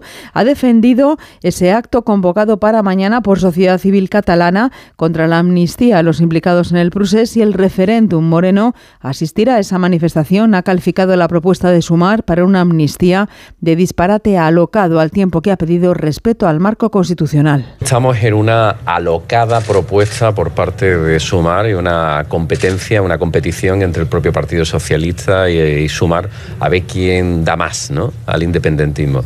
Y creo que eso no es bueno. Creo que se están hablando de cosas que son muy serias para el presente y el futuro de nuestro Estado de Derecho, de la concordia en nuestro país y también para la propia seguridad jurídica que representa la Constitución española. En la Academia General Militar de Zaragoza, la princesa Leonor ha jurado ya bandera y ha sido la primera en desfilar ante la enseña nacional para besarla con los reyes como testigos en el palco de honor. Ahí está nuestro compañero Luis Puyolo. Buenas tardes. Buenas tardes. La princesa Leonor ha sido la primera en jurar bandera, un protocolo que simboliza que en el futuro estará al frente de todos los ejércitos. Después ha mostrado su respeto a la enseña nacional los 410 compañeros de promoción. La princesa y los cadetes han vuelto a desfilar por este patio de armas en fila de tres y entre más de 2.000 invitados, entre ellos, como no, los reyes de España. Precisamente el monarca está interviniendo en estos momentos. Lo escuchamos en directo. Señoras y señores, en un día como hoy, es inevitable que recuerde aquel 11 de octubre de 1985, cuando yo presté mi juramento ante la bandera de España en este mismo patio de armas de la Academia General Militar. Han pasado 38 años y pienso en lo que entonces sentí y en lo que significa para mí presidir junto a la reina y con orgullo la jura de nuestra hija, la princesa de Asturias. Es muy emocionante y tiene una gran trascendencia ver cómo hoy la princesa da continuidad a ese juramento junto a una nueva promoción de cadetes. Esas son las palabras que nos llegan en directo desde la Academia General Militar de Zaragoza del rey Felipe VI en esa jura de bandera de la princesa Leonor. Y obligado es mirar de nuevo a Israel. Sus aliados internacionales han condenado al unísono esa ola de ataques de Hamas contra el país, ataques que dejan 22 muertos en Israel y una decena en Gaza. Última hora, corresponsal Hanna Beris. Los números de víctimas israelíes en la ofensiva bélica lanzada esta madrugada por Hamas aún no están totalmente claros y las autoridades israelíes reconocen que llevará horas tener un cuadro completo, pero por el momento, a unas aproximadamente siete horas de comenzado el ataque, se habla de por lo menos 22 israelíes muertos y casi 600 heridos. Todos aquí tienen claro que en realidad los números eran mucho mayores. Miles de cohetes han sido disparados hacia territorio israelí y decenas o quizás centenas de terroristas armados se han infiltrado a comunidades civiles del sur, tomando a familias enteras de rehenes y asesinando civiles en sus casas. En estos momentos en varias localidades aún hay terroristas sueltos, pero ya han comenzado los combates entre ellos y las tropas del ejército que lograron llegar al lugar. Deportes, David Camps. En apenas 55 minutos juegan el Cádiz y el Girona, uno de los cuatro partidos de la novena jornada de Liga en Primera División que se disputan hoy. El equipo catalán, tercer clasificado a dos puntos del Madrid, el líder que juega a las cuatro y cuarto ante los Asuna, sin el austríaco David Álava y con la atención puesta en si es de la partida o no el croata Luka Modric, sobre quien habla el técnico italiano Carlo Ancelotti. Lo que Modric aporta en el vestuario eh, no lo puede aportar nadie. Él tiene una un carisma en frente a los otros que obviamente para mí es muy importante también cuando no juega para sus compañeros, para él no, esto lo afecta, es bastante normal, entendible, yo lo entiendo perfectamente. Eh, la verdad que no juega lo afecta, me afecta también a nosotros eh, y a todos los que quieren a Modric.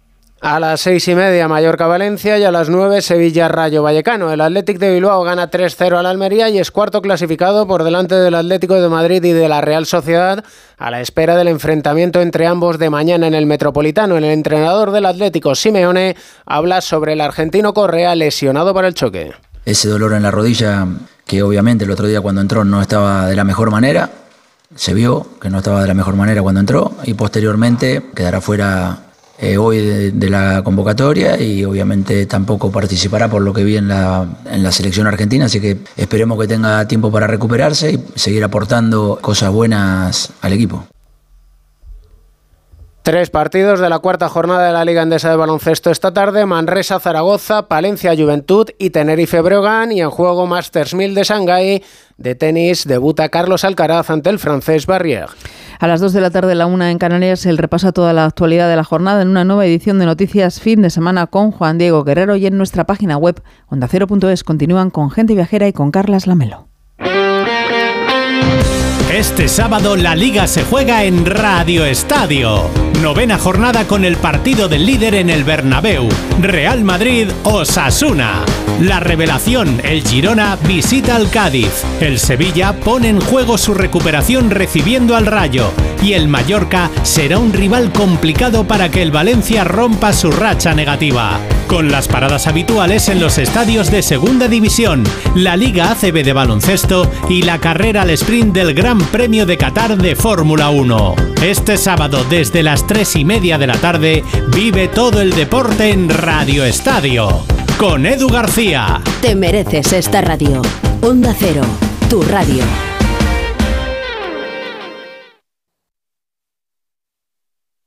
Querido diciembre, este año quiero viajar. Con Travel Plan y Viajes del Corte Inglés cumple tus deseos y viaja este puente de diciembre a tus destinos favoritos. Islas Canarias y Baleares, ciudades europeas, Jordania, Costa Rica. Reserva ahora sin gastos de cancelación y desde solo 15 euros con Travel Plan y Viajes del Corte Inglés. Consulta condiciones. Securitas Direct. ¿En qué puedo ayudarle? Buenas, llamaba porque quiero instalarme una alarma. ¿Ha sufrido algún robo? No, pero lo han intentado mientras estábamos en casa de mi madre celebrando su cumpleaños y ya no me quedo tranquilo. Pues no se preocupe. Si usted quiere, esta misma tarde le instalamos su alarma. Protege tu hogar frente a robos y ocupaciones con la alarma de Securitas Direct. Llama ahora al 900-272-272. ¿Cómo es que vuelves a irte de vacaciones? ¿Y dónde vas? Roma, Estambul, Santorini. ¿Pero te ha tocado la lotería? ¿Qué va? Me voy de crucero con Costa y con todo incluido. Con Costa vuelven las vacaciones. Reserva tu crucero desde 699 euros por persona. Infórmate en tu agencia de viajes o en costacruceros.es. Costa. Comprometidos con el cuidado de los animales, con el medio ambiente, con nuestros pueblos y sus gentes y muy especialmente comprometidos contigo. Cientos de miles de hombres y mujeres trabajan a diario para que disfrutes de la carne y productos porcinos con todas las garantías. Interpor, Interprofesional del Porcino de Capa Blanca. Hay quien va a toda vela y quien va sobre ruedas. Puedes levantar el ancla o plantar el campamento. Dos formas de vivir la naturaleza y dos eventos donde lo encuentras todo. Salón del Caravani, del 7 al 15 de octubre en el recinto Gran Vía. Y Salón Náutico, del 11 al 15 de octubre en el Port Vell. Fira de Barcelona. La luz del móvil, la tablet o el ordenador pueden afectar tu vista. Toma Devisión. Devisión con DHA contribuye a mantener tu vista. Tus ojos te lo agradecerán. Devisión, de Pharma OTC. Valencia, Barcelona. Yo me voy al norte, Pamplona, Ourense. Esto es súper divertido. Y súper fácil. ¿Te has dado cuenta de que hay para todos los destinos? Claro, súper destinos, súper viajes. Súper planes, súper ahorro y. ¡Súper precio! Nadie te da precios más baratos. Llega el superprecio de Renfe. Son muy, pero que muy pequeños. Entra ya en renfe.com y busca los mejores precios, los más increíbles y para todos los destinos. Creo que con Renfe vamos a viajar. Mucho, muchísimo. Renfe, tu tren.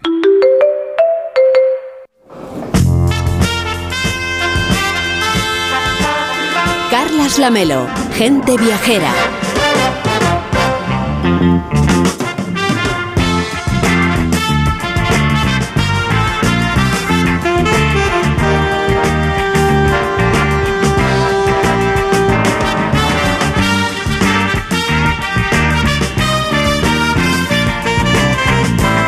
Hoy Gente Viajera se emite en directo desde Bodegas Campos Reales. Estamos en el Provencio, en la provincia de Cuenca, para celebrar la quinta fiesta de la vendimia de la denominación de origen La Mancha. Patrocina el Consejo Regulador de la DEO La Mancha y colaboran la Junta de Comunidades de Castilla-La Mancha, la Diputación Provincial de Ciudad Real, el Ayuntamiento de Alcázar de San Juan y la Ruta del Vino de La Mancha que enseguida vamos a recorrer. Pero antes queremos escuchar cómo suena el Provencio, que es el lugar en el que estamos. Es un sonido de naturaleza, de esa caída de la uva en el cesto, de los verdaderos protagonistas de la vendimia, que son los recolectores, los agricultores, los transportistas, los enólogos, los comerciales y también, claro, los hoteleros y los restauradores, Víctor.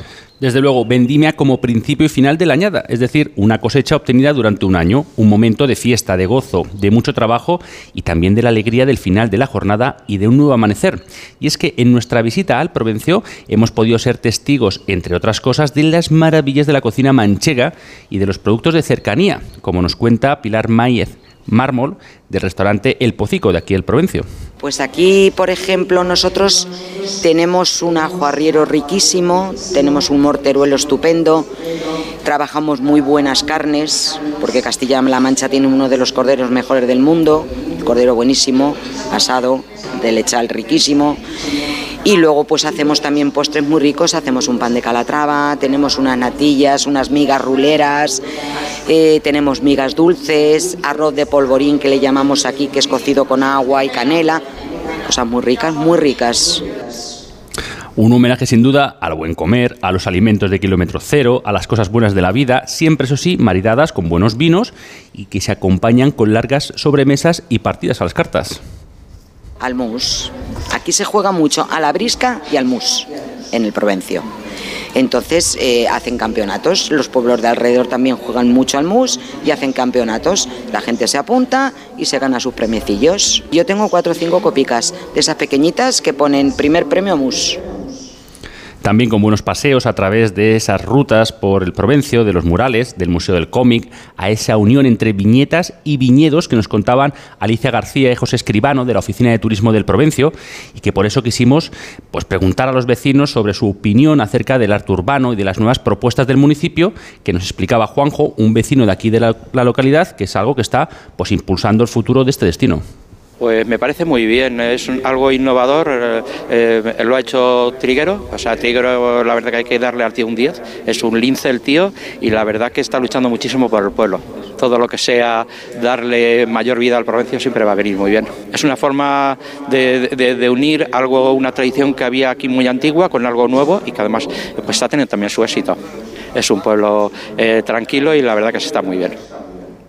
Por cierto que la semana que viene van a tener ustedes una gran celebración, señor Bonilla, aquí en las bodegas, donde, bueno, van a... Esperan ustedes a mucha gente. ¿Qué van a hacer?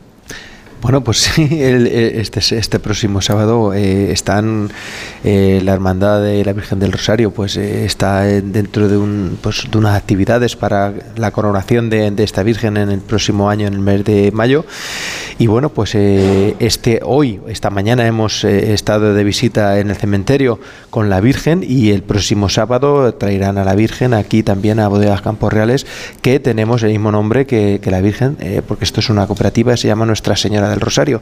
Por lo tanto, vamos a acoger también el próximo sábado al amanecer eh, a la Virgen del Rosario y bueno, pues haremos una, una, una misa en honor a ella. Claro, en el fondo, si uno va a visitar la hospedería que está a punto de inaugurarse, lo que ve son las antiguas instalaciones de la bodega de esta cooperativa, que ahora tienen pues unas bodegas nuevas y estas instalaciones aquí en Bodegas Campos Reales. Sí, bueno, fue la primera bodega que se funda en el Provencio en el año 50, en 1950, y bueno, pues después eh, se funda otra más, eh, eh, después hacemos estas instalaciones que tenemos hoy, salimos del pueblo para poder crecer, hacer una bodega nueva.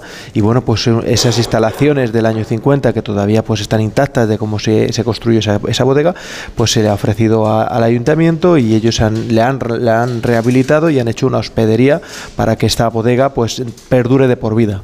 Hoy en Gente Viajera estamos haciendo el programa en directo desde Bodegas Campos Reales, estamos celebrando la quinta fiesta de la vendimia y vamos a echar mucho de menos a Rebeca Marín. Hola, Rebeca.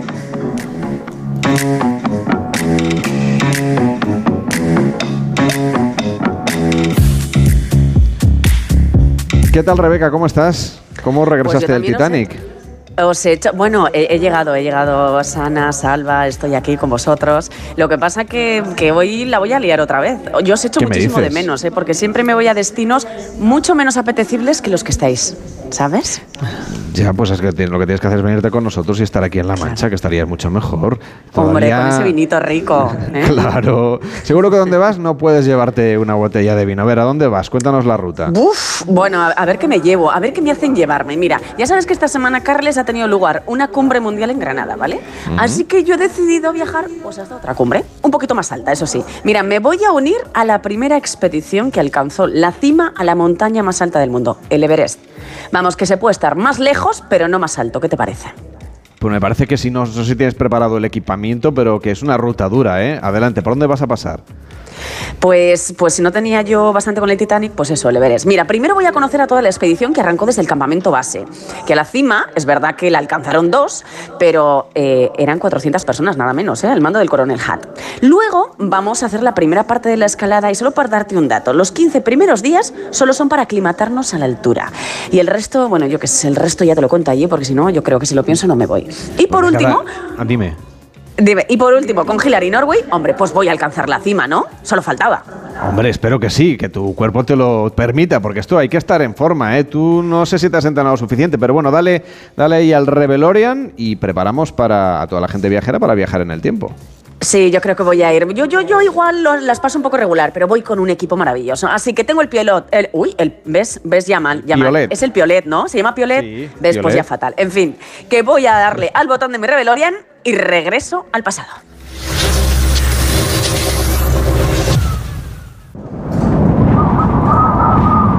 Uf, uf, uf, Carles, mira, hace un frío. Hace un frío aquí, es mayo de 1953.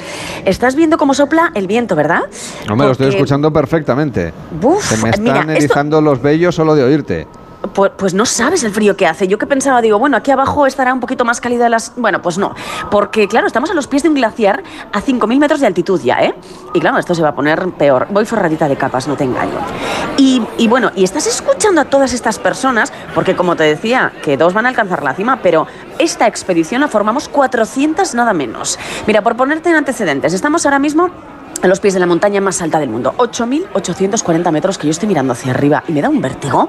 Eh, mira, en esta época los países están en una escalada pues igual que la de la carrera espacial, Carles, es decir, yo primero y yo más y yo más. Así que como los franceses habían previsto una expedición al Everest para el año que viene y los suizos para el siguiente, pues ¿qué hacen los ingleses? Pues se han adelantado. Y aquí estamos con esta expedición inglesa formada por 20 guías, 363 porteadores. Bueno, no los estoy contando porque somos un montón de gente, pero me lo han dicho. Y al frente de todos, el coronel Hunt, que es un antiguo coronel del ejército británico, que es el que manda, vamos. Uh, Y- A mí, uy, mira, espera, espera. reason for our success is the Está explicando cosas. Mira, el que habla, el que estás escuchando es el coronel Hunt y está dando como el briefing ante todos, ¿vale? Date cuenta que es que llevan meses y meses estudiando esta montaña. Uy, mira, y entre ellos estoy viendo a uno de los dos héroes que lo consiguieron. Edmund Hillary, que es un apicultor neozelandés que, por cierto, está muy sonriente, ¿eh? o sea, yo alucino con lo que nos espera por delante. Eh, pero bueno, te imaginarás que no solamente le gustan las abejas, sino que también sabe mucho de montaña. Y al otro lado estoy viendo al nepalí, el que lo consiguió con él. Tezin Norgay, que es uno de los más experimentados en esta gesta. Pero no te creas que no son los favoritos del coronel, pero, pero bueno, van a ser los que lo peten. Mira, yo, yo la verdad es que a ver, a ver si nos movemos, porque hace un frío aquí ya que pela. Vamos a pasar, que me lo han dicho, noches a, a menos 60 grados, como lo oyes. Mira, mira, nos están repartiendo el material. y tú decías, tú decías que, que qué material iba a llevar. Bueno, pues ahora lo estoy flipando, porque no tiene nada que ver con lo que conocemos hoy día. Las Claro. botas llevan tachuelas que puede Qué parecer muy ¿eh? fashion. Qué cómodo. Pues sí, efectivamente, parece muy fashion, pero ya me gustaría tener unos crampones de esos de verdad. Y las gafas, que te parecerán, pues eso, muy cool, porque son de aviador, pues, pues no tienen ni de ventisca aquí, ¿eh? Y, y mira, uff, esto que estás es, mira, son bombón, a ver, si puedo, es que casi no se pueden ni levantar, son bombonas de hierro, las bombonas de oxígeno, imagínate lo que pesan, ay, nuestras ropas, claro, directamente son pieles. En fin, que olvídate del plumas, vamos, que estos montañeros, Carles, sí tienen mérito y no los que se van al Decathlon, ¿sabes, hoy día? Ya, Así ya que... me imagino que la cosa es bastante distinta a lo que tenemos hoy en día y aún así sigue siendo un reto subir al Everest. Eh, pero ya arrancas, ¿no? Me parece que ya, que ya empezáis a caminar porque tienes telita, ¿eh? que hay un ratito hasta arriba, de- hasta la cima. Sí, sí, nos queda. Y mira, si estoy ahora mismo ya helada, te lo juro, hace un frío mortal. Además es que, claro, hemos arrancado esta expedición en plena noche eh, y tenemos que salvar el glaciar Kumbu, que es de lo más complicado del camino. Así que mira cómo empieza la cosa, ¿eh?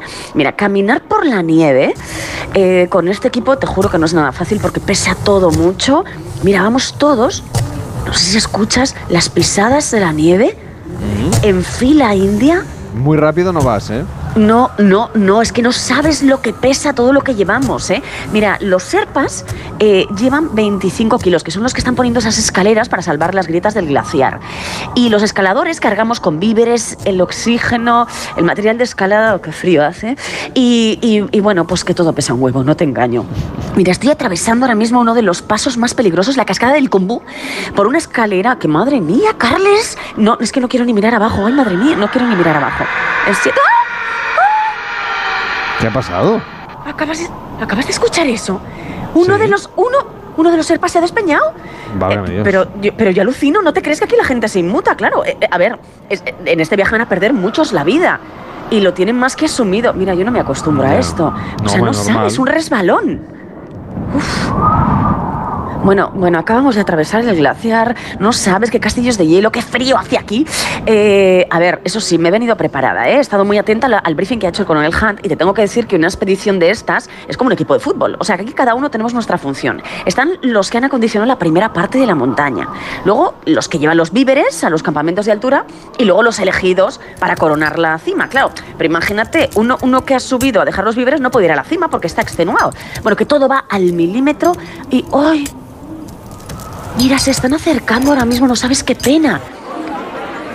Bueno, el revuelo que hay ahora mismo, claro, acaban de aparecer Tom Bourdillon y Charles Evan. Ellos eran realmente los elegidos para coronar el Everest, pero vuelven extenuados, ay pobres y muy tristes porque no han sido capaces. A solo 100 metros, Carles, de la cumbre, han tenido que regresar porque no tenían oxígeno. Eh, bueno, que, que el coronel acaba de decir a Hillary y a Tessin que les toca intentarlo a ellos. Así Será que me apunto segundo yo, ascenso. ¿Te vas a subir? Eh, a ver, yo creo que sí. Tú eres imparable, eres mejor que un Sherpa. Bueno, a ver en qué condiciones vuelvo, Dios mío, porque yo creo que, que- que- que de momento tengo como los, como los dedos morados. Mira, mira, lo he prometido y voy a ir, pero el frío que hace, y sabes lo que pasa también, Carles, que cada vez que subimos más arriba, es más fácil, es más complicado, claro, respirar, imagínate, respirar, No habla subir. despacio, ¿eh? No te, no te me Sí. ahogues. Sí, sí, sí, es posible que tenga que parar un poco. Y además estamos trabajando al mismo tiempo. Mira, esto. ¿Oyes, no? Esto que estamos haciendo es tallar a golpe de piolet los escalones en la montaña para poder... Uy, me voy a parar un momentito, ¿vale? Que no puedo. Para parar, poder acceder a la, a la- a la cima. Mira, nos vamos turnando para abrir camino porque no nos llega, de verdad, literalmente el oxígeno. Estamos tirando de bombonas y atravesando un muro de rocas. Uy, espera, Carles. Yo te diría que de 50 metros, bueno, a este, a este escalón se le va a conocer como el Hillary, como mi compañero, vamos. Es una pendiente súper, súper pronunciada. Oh, mira, un poquito más, un poquito más. Y, ¡ay, sí! Mira, mira. No me lo puedo creer. Acabamos de llegar a la cúspide, Carles. Pero qué Eh, emoción, mira, ¿qué, qué se ve desde ahí? Uf, mira, o sea, bueno, se ve el mundo entero, o sea, la vista es brutal. ¿Brutal? Eh, eso sí, tengo que coger un poquito de oxígeno, perdona. Mira, Respira Norgay. y, y- y hace un selfie ya que estás ahí. Mira, pues están haciendo fotos ellos, están haciendo Claro. fotos, ¿eh? Eh, Yo me he traído a escondidas, como siempre, mi móvil, ¿vale? Y están colocando unas banderas. Vamos a colocar, mira, la bandera de la ONU, la del Reino Unido, la de Nepal y la de la India. Pero mira, ya te digo que ya se pueden dar prisa, porque aquí no se puede estar mucho. Date cuenta que esto es una zona de muerte.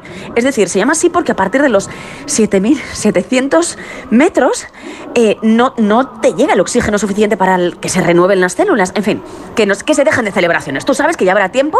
Y, y por cierto, después de esto se van a convertir en auténticos héroes a nivel mundial. Bueno, Ya digo yo que... oye, diles, diles por favor que bajen porque a ver si se van a quedar ahí haciéndose más las fotos y luego se va a complicar el tema de la respiración. Y tú bájate ya también, que mañana te espera Jaime Cantizano. Que Eh, te queda sí, mucho sí, camino para volver. ¿Sabes lo que yo creo, Carles? Que se van a bajar ellos y yo de aquí directa me pillo el Rebelonian, así te lo digo. Me parece muy bien, así te ahorras el viaje. Bueno, si ustedes quieren vivir esa aventura, advertirles que cuesta 70 mil dólares aproximadamente hoy en día y aún así hay tantas personas que quieren hacer la gesta que la ruta se ha colapsado en muchas ocasiones. Habrán visto las fotografías por ahí. En el campo 4 se amontonan además las basuras que han dejado los casi 4.000 alpinistas que han pesado por ahí en los últimos 60 años. Además, en su recorrido tampoco debería extrañarles encontrarse con los cadáveres a lo largo del camino de los alpinistas que no lo han conseguido y que han perdido la vida en esta expedición, como nos contaba Rebeca. Cuídate mucho y hasta la próxima semana, Rebeca. Adiós, adiós. Oye, también te digo, voy a llevar unas fotos maravillosas, te las enseño, ¿vale? Pues me las mandas por WhatsApp cuando tengas cobertura. Una pausa en Gente Viajera, pero antes déjenme que les cuente que vuelve la cita para los amantes de la naturaleza, que tenemos muchas ganas de que llegue el nuevo caravaning, que está cada vez más de moda, una forma de viajar con libertad, con todo lo que necesitas para disfrutar de la naturaleza, el turismo urbano y las escapadas para practicar tu deporte activo preferido. Llega el Salón del Caravaning del 7 al 15 de octubre en Fila de Barcelona. Descubre la libertad de viajar y la mayor exposición de autocaravanas y campers en un solo espacio, con 250 marcas presentes. Hay zona de food trucks, música y charlas que van a inspirar tu próximo viaje. Adquiere ya tus entradas en saloncaravaning.com. Carlas Lamelo, gente viajera. En España, cada 15 minutos se diagnostica de cáncer de mama a una persona. Cada minuto cuenta. Vamos contra reloj. Por ellas y ellos, dona ahora y aporta minutos a la investigación en yodoyduroporellas.com. ¿Cómo es que vuelves a irte de vacaciones? ¿Y dónde vas? Roma, Estambul, Santorini. ¿Pero te ha tocado la lotería? ¿Qué va? Me voy de crucero con Costa y con todo incluido. Con Costa vuelven las vacaciones. Reserva tu crucero desde 699 euros por persona. Infórmate en tu agencia de viajes o en costacruceros.es. Costa. Securitas Direct. ¿En qué puedo ayudarle? Buenas, llamaba porque quiero instalarme una alarma. ¿Ha sufrido algún robo? No, pero lo han intentado mientras estábamos en casa de mi madre celebrando su cumpleaños y ya no me quedo tranquilo. Pues no se preocupe. Si usted quiere, esta misma tarde le instalamos su alarma. Protege tu hogar frente a robos y ocupaciones con la alarma de Securitas Direct. Llama ahora al 900-272-272. Si eres docente, consigue ya tu entrada para asistir al encuentro Mentesami de la Fundación A3 Media. El próximo 21 de octubre hablaremos con expertos sobre cómo impulsar el pensamiento crítico entre tus alumnos en tiempos de inteligencia artificial. Conoceremos maneras innovadoras de transmitir valores y creatividad en el entorno digital. No te lo puedes perder, porque además entregaremos los premios Mentesami. Inscríbete de forma gratuita en mentesami.org. Fundación A3 Media. Colaboran Platino Educa y Unie Universidad. ¡Inscríbete ya! Querido diciembre, este año quiero viajar. Si eres joven más 60, cumple tus deseos y viaja este puente de diciembre y Navidad a tus destinos favoritos. Balnearios, mercadillos europeos, circuitos nacionales o Nueva York. Reserva ahora sin gastos de cancelación y desde solo 15 euros. Consulta condiciones en Club de Vacaciones y Viajes del Corte Inglés. En Onda Cero, gente viajera. Carlas Lamelo. Es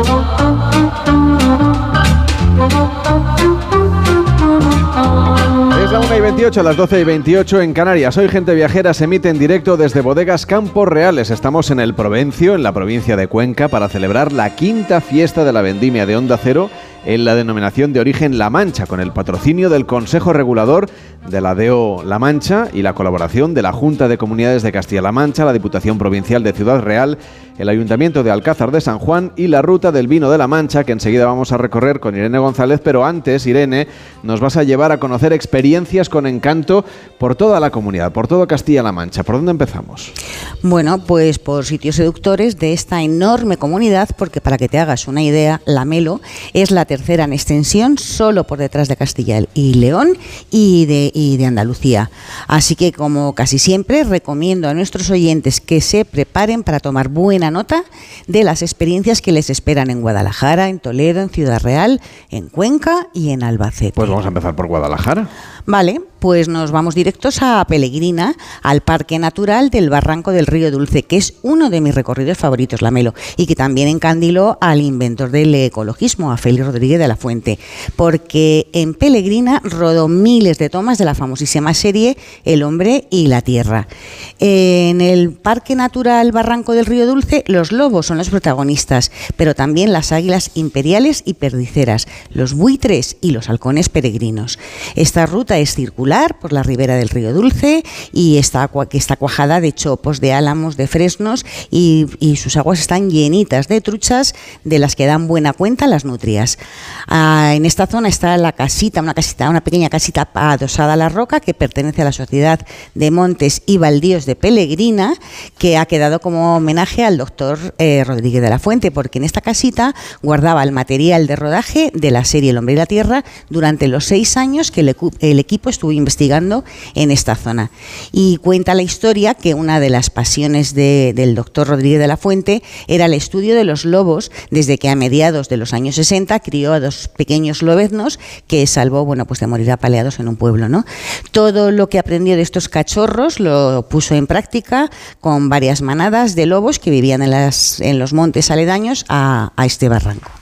Otra joya a la que nos vamos a ir es el Parque Natural Alledo de Tejera Que está en Cantalojas, en la Sierra de Illón, y es Patrimonio de la Humanidad por la UNESCO como extensión de los alledos primarios de los Cárpatos y otras regiones de Europa. Es el alledo más al sur de, toda Europa y encima está muy cerquita de los pueblos de arquitectura negra. Y un sitio que a mí me gusta y de verdad que me escapo mm, pues cada dos por tres es Valverde de los Arroyos, desde donde se llega a la espectacular cascada de la Chorrera de Despeñalagua, que desde luego en primavera es espectacular, pero en invierno es el escenario de, la película esta de Disney de Frozen. Está todo helado bueno, y es que es fantástico para hacer fotos. Y no me quiero dejar Zorita de los Canes por su castillo, que está encima de una roca que ya te digo que cuesta lo suyo subir, pero que merece la pena.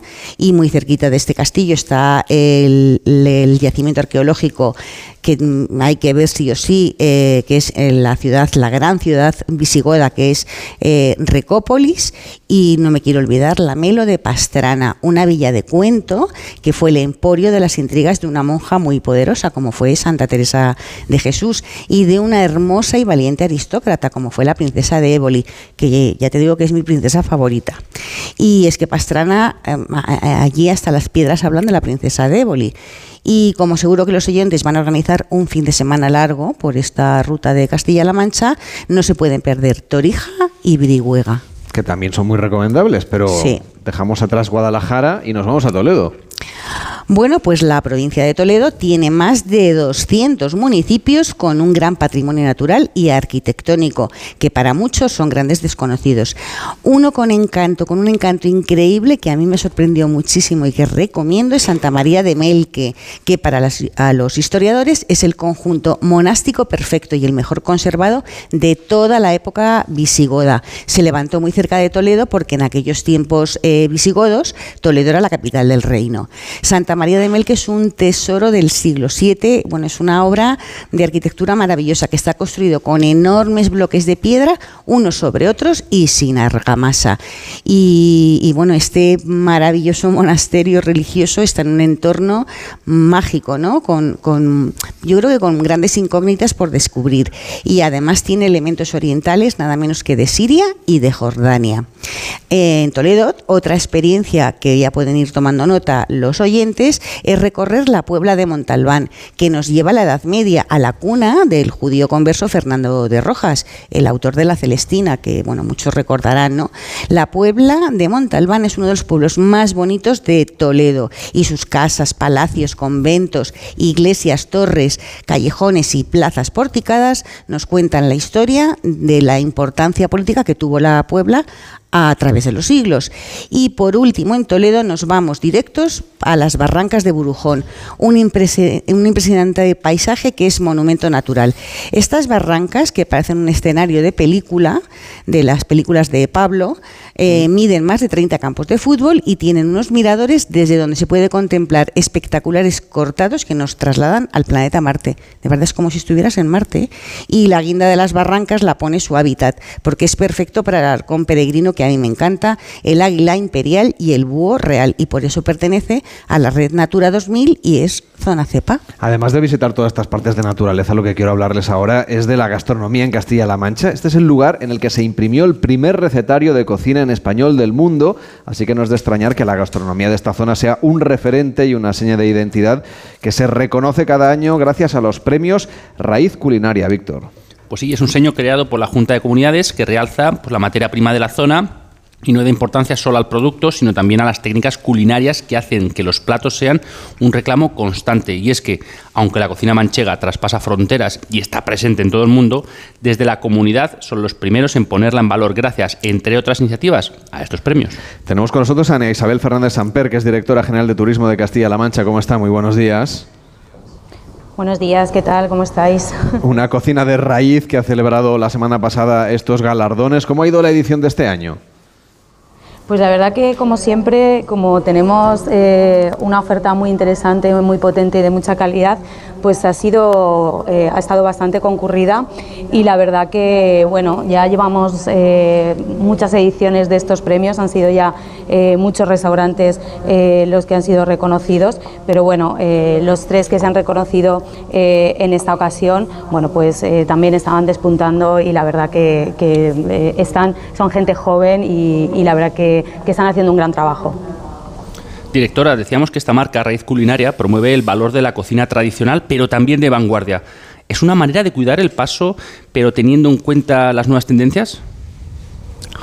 Por supuesto, eh, eh, la cocina siempre eh, en esta región ha sido muy tradicional, está basada pues en las materias primas que tenemos eh, en una región eminentemente agrícola, ¿no? donde el cereal, eh, el olivo, eh, los ajos, los productos cárnicos, el vino, por supuesto, bueno, pues han sido los elementos y las materias primas, por otro lado, excepcionales de nuestra gastronomía, pero una gastronomía muy sencilla. estaba escuchando antes lo del Everest, decía, bueno, vamos a pasar del pico más alto a, la llanura más grande de toda la península, ¿no? que es La Mancha. Bueno, pues es tierra de pastores y en eso se ha muchas veces toda la gastronomía a lo largo de, pues de, muchísimos siglos y esa gastronomía tradicional que forma parte de nuestra identidad, de nuestra señal de identidad que está en todas las casas eh, de nuestra región eh, y que conforma un recetario eh, bueno, pues, muy, muy diverso, ha evolucionado y se está haciendo bueno, pues de la mano de, los chefs, de la mano de las escuelas de gastronomía que también tienen un importante papel.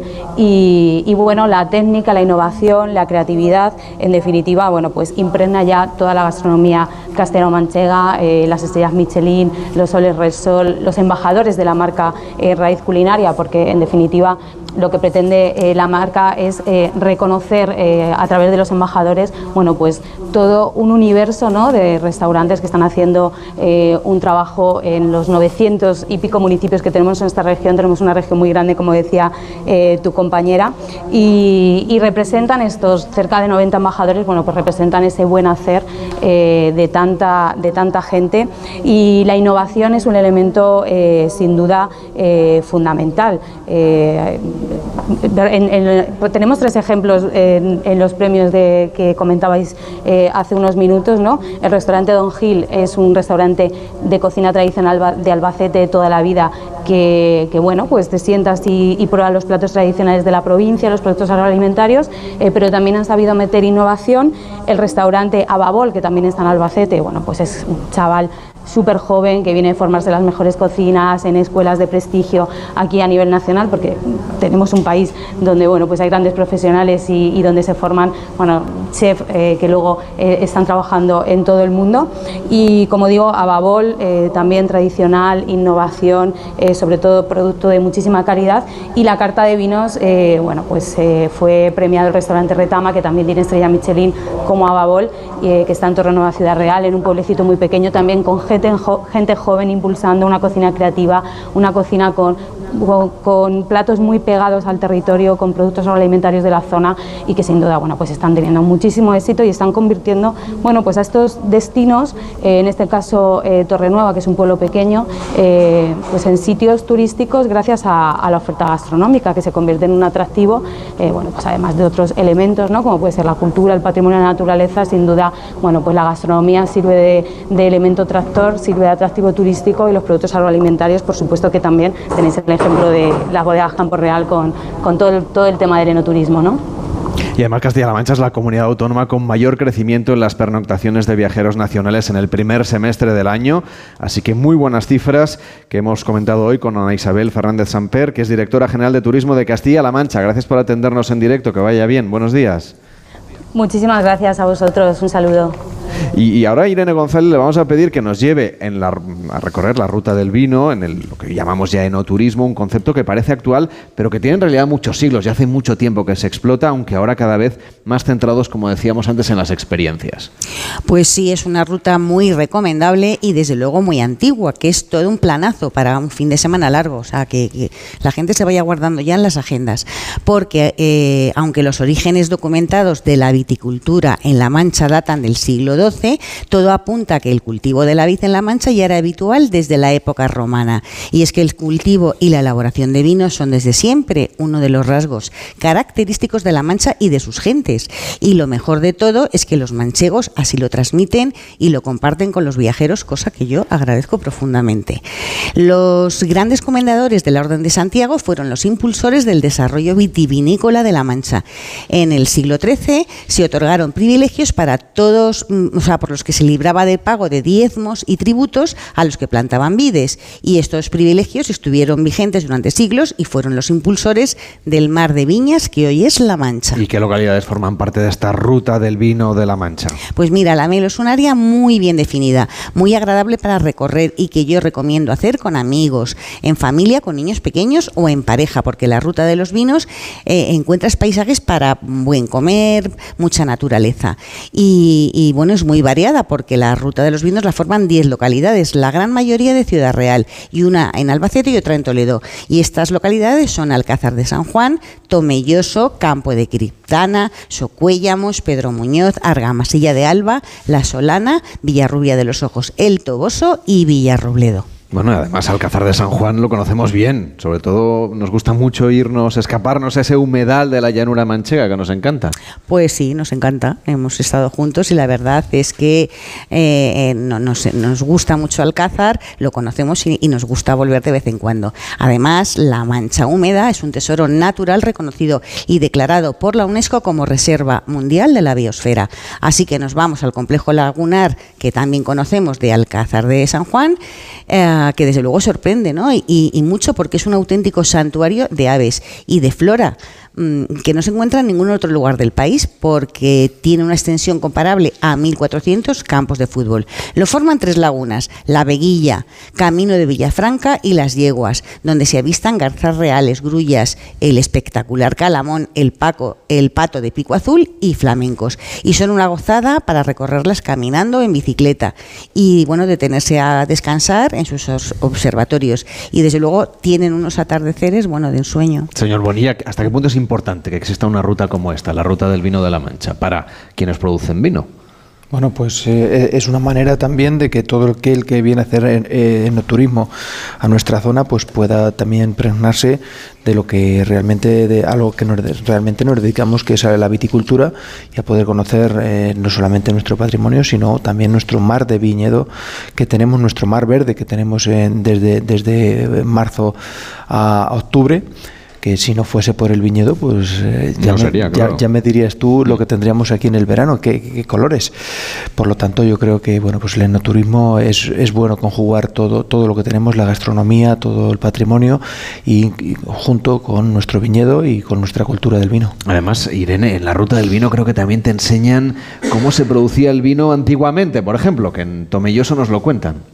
Eh, sí, eh, yo creo que es la mejor forma para explorar el pasado de los antiguos productores de vino y conocer cómo se trabajaba el vino antiguamente, que dice mucho del esfuerzo de las gentes. ¿no? En Tomelloso se pueden encontrar más de 100 cuevas visitables y además a mí me parece importante conocer el papel fundamental que en la historia del vino tuvieron las terreras. Eran eh, las mujeres que se encargaban de sacar la tierra y trasladarla para la construcción de las bodegas. Ellas jugaron un papel fundamental y hoy pues muy desconocido. Hay en Tomelloso, yo creo que es imprescindible el Museo de Arte Contemporánea, Contemporáneo Infanta Elena, que está en la cooperativa Virgen de las Viñas y que tiene una increíble colección de obras eh, que han participado en el certamen nacional de pintura que se celebra anualmente y también hacen exposiciones magníficas temporales de prestigiosos artistas. Oye, ¿y en qué ruta, perdón, en qué época del año podemos recorrer esta ruta, Irene? Pues eh, estamos en el momento ideal, ¿no? Mm, los oyentes están de suerte porque ahora en otoño son los mejores meses para hacer la ruta del vino de la Mancha. Bueno, primavera también es ideal y por supuesto en la época de vendimia. Lo que pasa que como nos contaba ayer el enólogo depende un poco del clima. Así que yo iría reservando en el calendario para venir a este destino cercano el otoño, eh, ahora en otoño, donde hay que callejear, visitar bodegas y cooperativas, recorrer espacios naturales, fotografiar las aves o, o realizar catas de vino, como hemos hecho esta mañana aquí, que son toda una experiencia. Y por supuesto la melo, explorar los campos, los viñedos, los caminos, que en época otoñal bueno, son una gozada para ir paseando o en, o en bici. Y desde luego uno de los productos estrella que los oyentes no pueden perderse y que a mí me encanta es el queso manchego de raza de oveja manchega conservada conservada pura, es un imprescindible para llevarse a casa, aparte de probarlo aquí, porque marida de lujo con estos caldos que son campo y alma. Bueno, y los ajos morados y negros de las pedroñeras. Pero la gastronomía pues da para otro programa, la Melo, porque entre otras cosas por el cordero manchego y el azafrán este oro rojo de la zona. Estás insistente con el cordero, ¿eh? Bueno, yo creo que vamos a ir a comer cordero ahora, ¿no? Por ejemplo, no lo sé, ¿no? tengo ni idea, pero este vino que, por ejemplo, hemos tomado, el último, señor Bonilla, es, es, ideal seguramente para un buen cordero, pero a mí me llama mucho la curiosidad esa investigación, ese I más D que están haciendo ustedes para intentar encontrar, a ver si lo encuentran, un vino sin alcohol, que así a priori a mí me suena una cosa muy rara, pero creo que están ustedes en ello porque temen que en algún momento la Unión Europea le retire parte de las ayudas que tienen si no desarrollan este tipo de, producto. Pues sí, ahí estamos. Eh, desde la denominación de origen estamos viendo las posibilidades que tenemos eh, con los vinos desalcoholizados.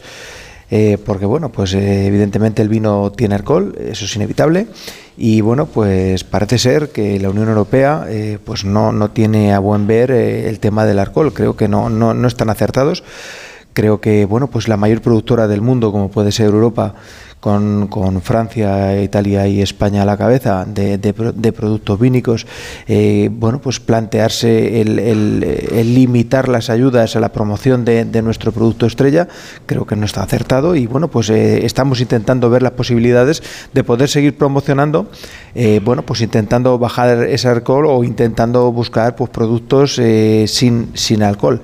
Pero bueno, eso es una labor que llevamos ya un, un tiempo haciendo, intentando pues encajar eh, esto, esto que la, la, Unión Europea quiere, quiere poner en marcha van a estar siempre enfrente del sector, pero bueno, nosotros tenemos que prepararnos para cualquier movimiento que puedan hacer en Bruselas. ¿Y cree usted que el consumidor, cuando le ofrezcamos este producto, cuando hayan logrado que tenga un sabor pues relativamente parecido, supongo que es lo que persiguen, ¿no? Al, vino convencional, no me gusta decir alcoholizado, es que me parece, ni desalcoholizado me parece peor todavía.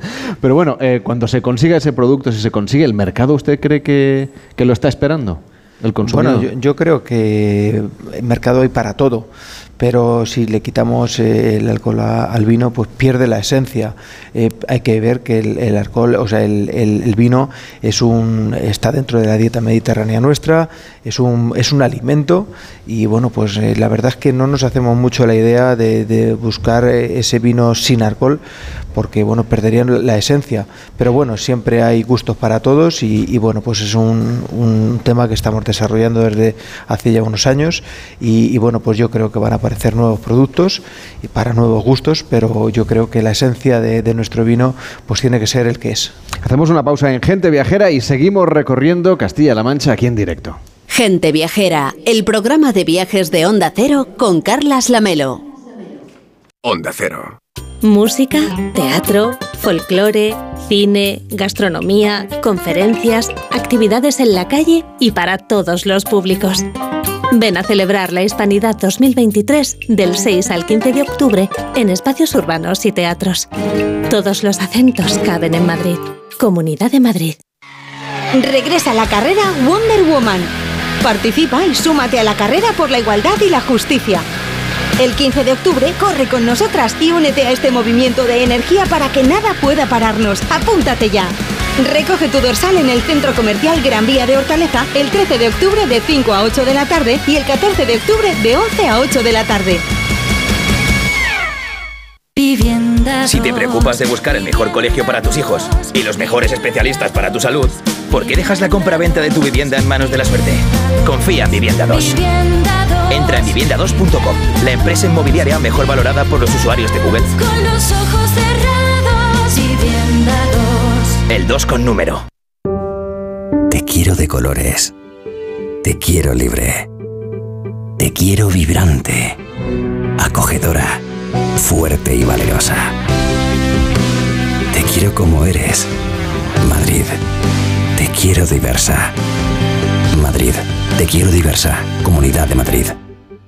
Solucionesconhipoteca.com. Préstamos desde 10.000 hasta 3 millones de euros. ¿Necesita liquidez? ¿Necesita dinero hasta la venta de su casa? ¿Necesita un préstamo para cancelar deudas o un embargo? Solucionesconhipoteca.com. 91 639 9407. Préstamos desde 10.000 hasta 3 millones de euros. Solucionesconhipoteca.com. Grupos Eneas.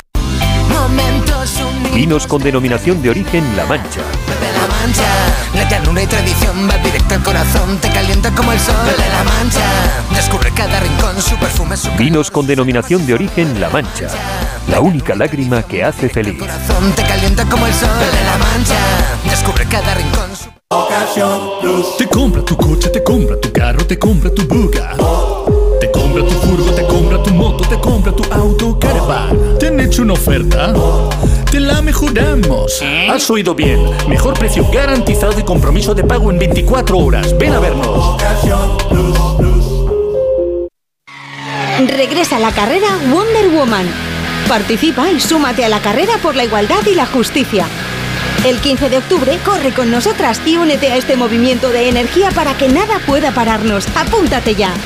Recoge tu dorsal en el Centro Comercial Gran Vía de Hortaleza el 13 de octubre de 5 a 8 de la tarde y el 14 de octubre de 11 a 8 de la tarde.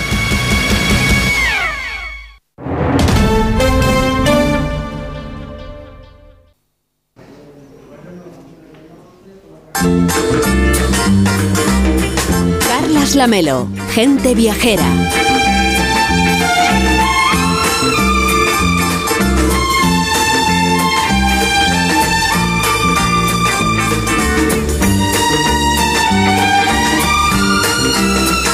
Aquí estamos haciendo gente viajera en directo desde Bodegas Campos Reales en el Provencio, en la provincia de Cuenca, para celebrar la quinta fiesta de la vendimia de Onda Cero en la denominación de origen La Mancha, con el patrocinio del Consejo Regulador de la DO La Mancha y colaboran la Junta de Comunidades de Castilla-La Mancha, la Diputación Provincial de Ciudad Real, el Ayuntamiento de Alcázar de San Juan y la Ruta del Vino de La Mancha que hemos estado recorriendo con Irene González, que ahora nos lleva a otro punto en este caso, porque estamos haciendo también un recorrido por toda la comunidad autónoma contigo. ¿A dónde vamos? Pues nos vamos, si te parece, a, a Cuenca. ¿no? Vamos a la provincia de Cuenca. Sí, porque mm, tiene una cocina sensacional y te recuerdo que Cuenca este año es la capital gastronómica, que, que no es moco de pavo. cosa, ¿no? Claro. No, no, no.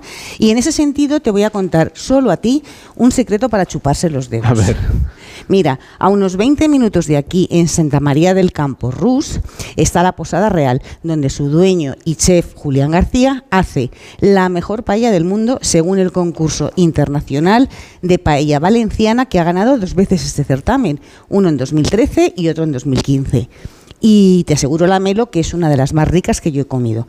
Así que tras el arroz de la Posada Real nos vamos directos a la Serranía de Cuenca, un paraje con una inmensa riqueza natural y paisajística. Este parque natural está cuajado de cascadas y bueno, de gargantas en medio de espesuras increíbles de pinos surcadas por los ríos Cuervo y Escabias. Un recorrido, como decíamos, que podíamos empezar por esa capital española de la gastronomía, que es Cuenca. Darío Dolz, alcalde de Cuenca, ¿cómo está? Buenos días. Eh, muy buenos días. ¿Cómo están llevando eso de ser la capital gastronómica? Imagino que hay muchísima más gente de lo que ya es habitual visitando la ciudad. Pues sí, la verdad que es un lujo para la ciudad eh, durante todo este año, capital española de la gastronomía, y lo estamos llevando muy bien. Yo creo que además es pues un apoyo fundamental y primordial a la buena cocina, a la rica cocina que tenemos en la ciudad y en la provincia de Cuenca, a los magníficos cocineros y cocineras que también son el baluarte de esta, de esta cocina y bueno, pues con muchas actividades que hemos ido desarrollando a lo largo de este año y también en los próximos meses eh, que, nos, que nos quedan todavía hasta el 31 de diciembre para seguir aceptando este, este honor de ser capital española de la gastronomía. Una cita importante será el 23 y 24 de octubre, ese quinto Congreso Culinaria en Cuenca. ¿Cómo va a ser este encuentro? Bueno, pues eh, es un encuentro que, empezó con un carácter rotativo por toda la región y al final eh, se afianzó en la ciudad de, Cuenca. Y bueno, pues es un, es un evento, es un encuentro en el que se dan cita pues los cocineros, por, su, por supuesto, a nivel regional y también cocineros a nivel nacional e internacional y es una apuesta de largo de lo que es la cocina castellano-manchega y de una forma especial de la cocina conquense. Como decía antes, tenemos magníficos cocineros, gente muy joven, gente con muchas ganas y que le está dando un impulso importantísimo a la riquísima gastronomía de, nuestra ciudad, con platos típicos como puede ser el mortebelo, el ajo arriero o los zarajos reinterpretados de una forma pues muy consecuente. Alcalde, hay un proyecto que seguro que hay mucha gente que tiene ganas de saber algún detalle, a ver qué me cuenta del Toro Verde, la creación de ese nuevo parque temático vinculado con la naturaleza, con la aventura. Em, cuándo va a poder estar en marcha? Que ya sé que es secreto de Estado esto.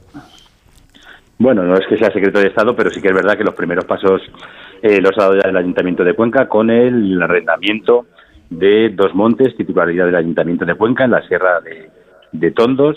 Son dos montes patrimoniales el Ayuntamiento de Cuenca hay que decir que es el ayuntamiento que es el mayor propietario forestal de toda España. Tenemos 54.000 hectáreas forestales, titularidad del Ayuntamiento de Cuenca, una fábrica de maderas unida a la explotación de esos montes de forma sostenible y dos de esos montes, que son dos montes patrimoniales, son los que van a constituir cerca de 1.000 hectáreas, 980 hectáreas, lo que va a ser el complejo de eh, el parque temático de la naturaleza que Toro Verde va a promover muy cerquita de la ciudad, a unos 15, 16 kilómetros de la, de la ciudad de, de Bueno, nosotros hemos dado el primer paso, ahora mismo están en marcha todos los mecanismos administrativos de la Junta de Comunidades, es un proyecto que se maneja entre tres administraciones, Diputación, Ayuntamiento de Cuenca y Junta de Comunidades, y bueno, pues esperamos que a lo largo de a lo largo de un año estén todos los permisos disponibles para que se empiece lo que es la construcción de ese parque eh, temático de la naturaleza un parque que va a sorprender a la gente con atracciones distintas a otros parques eh, que, están unidos a esa circunstancia y también con la importancia de tener eh, hasta cuatro hoteles en, distintas fases ubicados en esa sierra de, Tondos que van a dar también pues cobertura a la gente, a los visitantes que vengan de fuera y se quieran quedar o bien en la ciudad de Cuenca o bien en el entorno del parque eh, temático de la naturaleza de, Toro Verde. Un proyecto muy importante que va, va a afianzar el, el turismo de la ciudad de Cuenca. Por cierto que estos días están celebrando el Festival Otoño en Cuenca, así que si usted está cerca de allí o quiere acercarse, pues es una ocasión única porque hasta el 29 de octubre hay conciertos, exposiciones, catas de vinos, encuentros literarios, en fin, que Cuenca está más de moda que nunca, como nos ha contado Darío Dolz, alcalde de la ciudad. Que vaya bien y hasta la próxima. Muy buenos días. Muchísimas gracias y invito a todos los castellano-manchegos y a los que no son castellano-manchegos que vengan a visitar la ciudad de Cuenca, que les va, les va a encantar. Me gustaría, Irene, que acabes con un breve recorrido por la provincia de Albacete.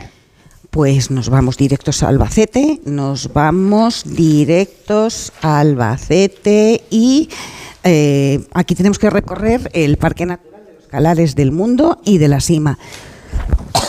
Perdón, donde entre árboles y rocas está el famoso nacimiento del río Mundo que es espectacular y más si los visitamos después de llover, que parece que está que, nos va a costar que llueva, ¿no? Y bueno, aquí hay que subir al mirador de los chorros, y hay que eh, es un sitio complicado porque hay que tener cierta experiencia en esperología para internarse en la cueva de los chorros que está a más de 1500 metros de altitud sobre el nivel del mar. Y ahora llega el momento de que Víctor Herranz nos glose hoy el programa contándonos qué es lo que ha hecho el equipo de este programa para celebrar la quinta fiesta de la vendimia de Onda Cero en la denominación de origen La Mancha. Pues oye, mira, hemos visitado, como ya saben los oyentes, el castillo de Santiago de la Torre, que la verdad que es esperanzador ver el trabajo que están haciendo para, para recuperarlo. Y es que soy muy de levantar los castillos, me gustan cuando están levantados. Y además, bueno, pues hemos visitado ese museo magnífico del cómic, hemos visto también el trabajo de reconstrucción de la hospedería de Nuestra Señora del Rosario, la belleza de los paisajes, hemos degustado la gastronomía del restaurante El Pocico y de la hostería Tierra Llana en el Provencio, y ahí también hemos descansado. O sea que son muy buenas razones para conocer el destino. Bueno, y sobre todo hemos probado el vino de la Deo La Mancha y en concreto de estas bodegas Campos Reales, Carlos David Bonillas, el presidente del Consejo Regulador de la Deo La Mancha y de estas bodegas Campos Reales, gracias por acogernos un año más y que sigan celebrando la fiesta de la vendimia, que todavía hay más programas de Onda Cero que se tienen que hacer por aquí. Así es, muchas gracias a vosotros por estar aquí dándonos pues esas ondas para poder llegar a todo a todo el mundo y muchísimas gracias por, por vuestra compañía y seguiremos eh, pues con la fiesta de la vendimia un año más. Pues brindaremos por la Deo La Mancha. Ahora llega Juan Diego Guerrero y noticias fin de semana. Hasta mañana.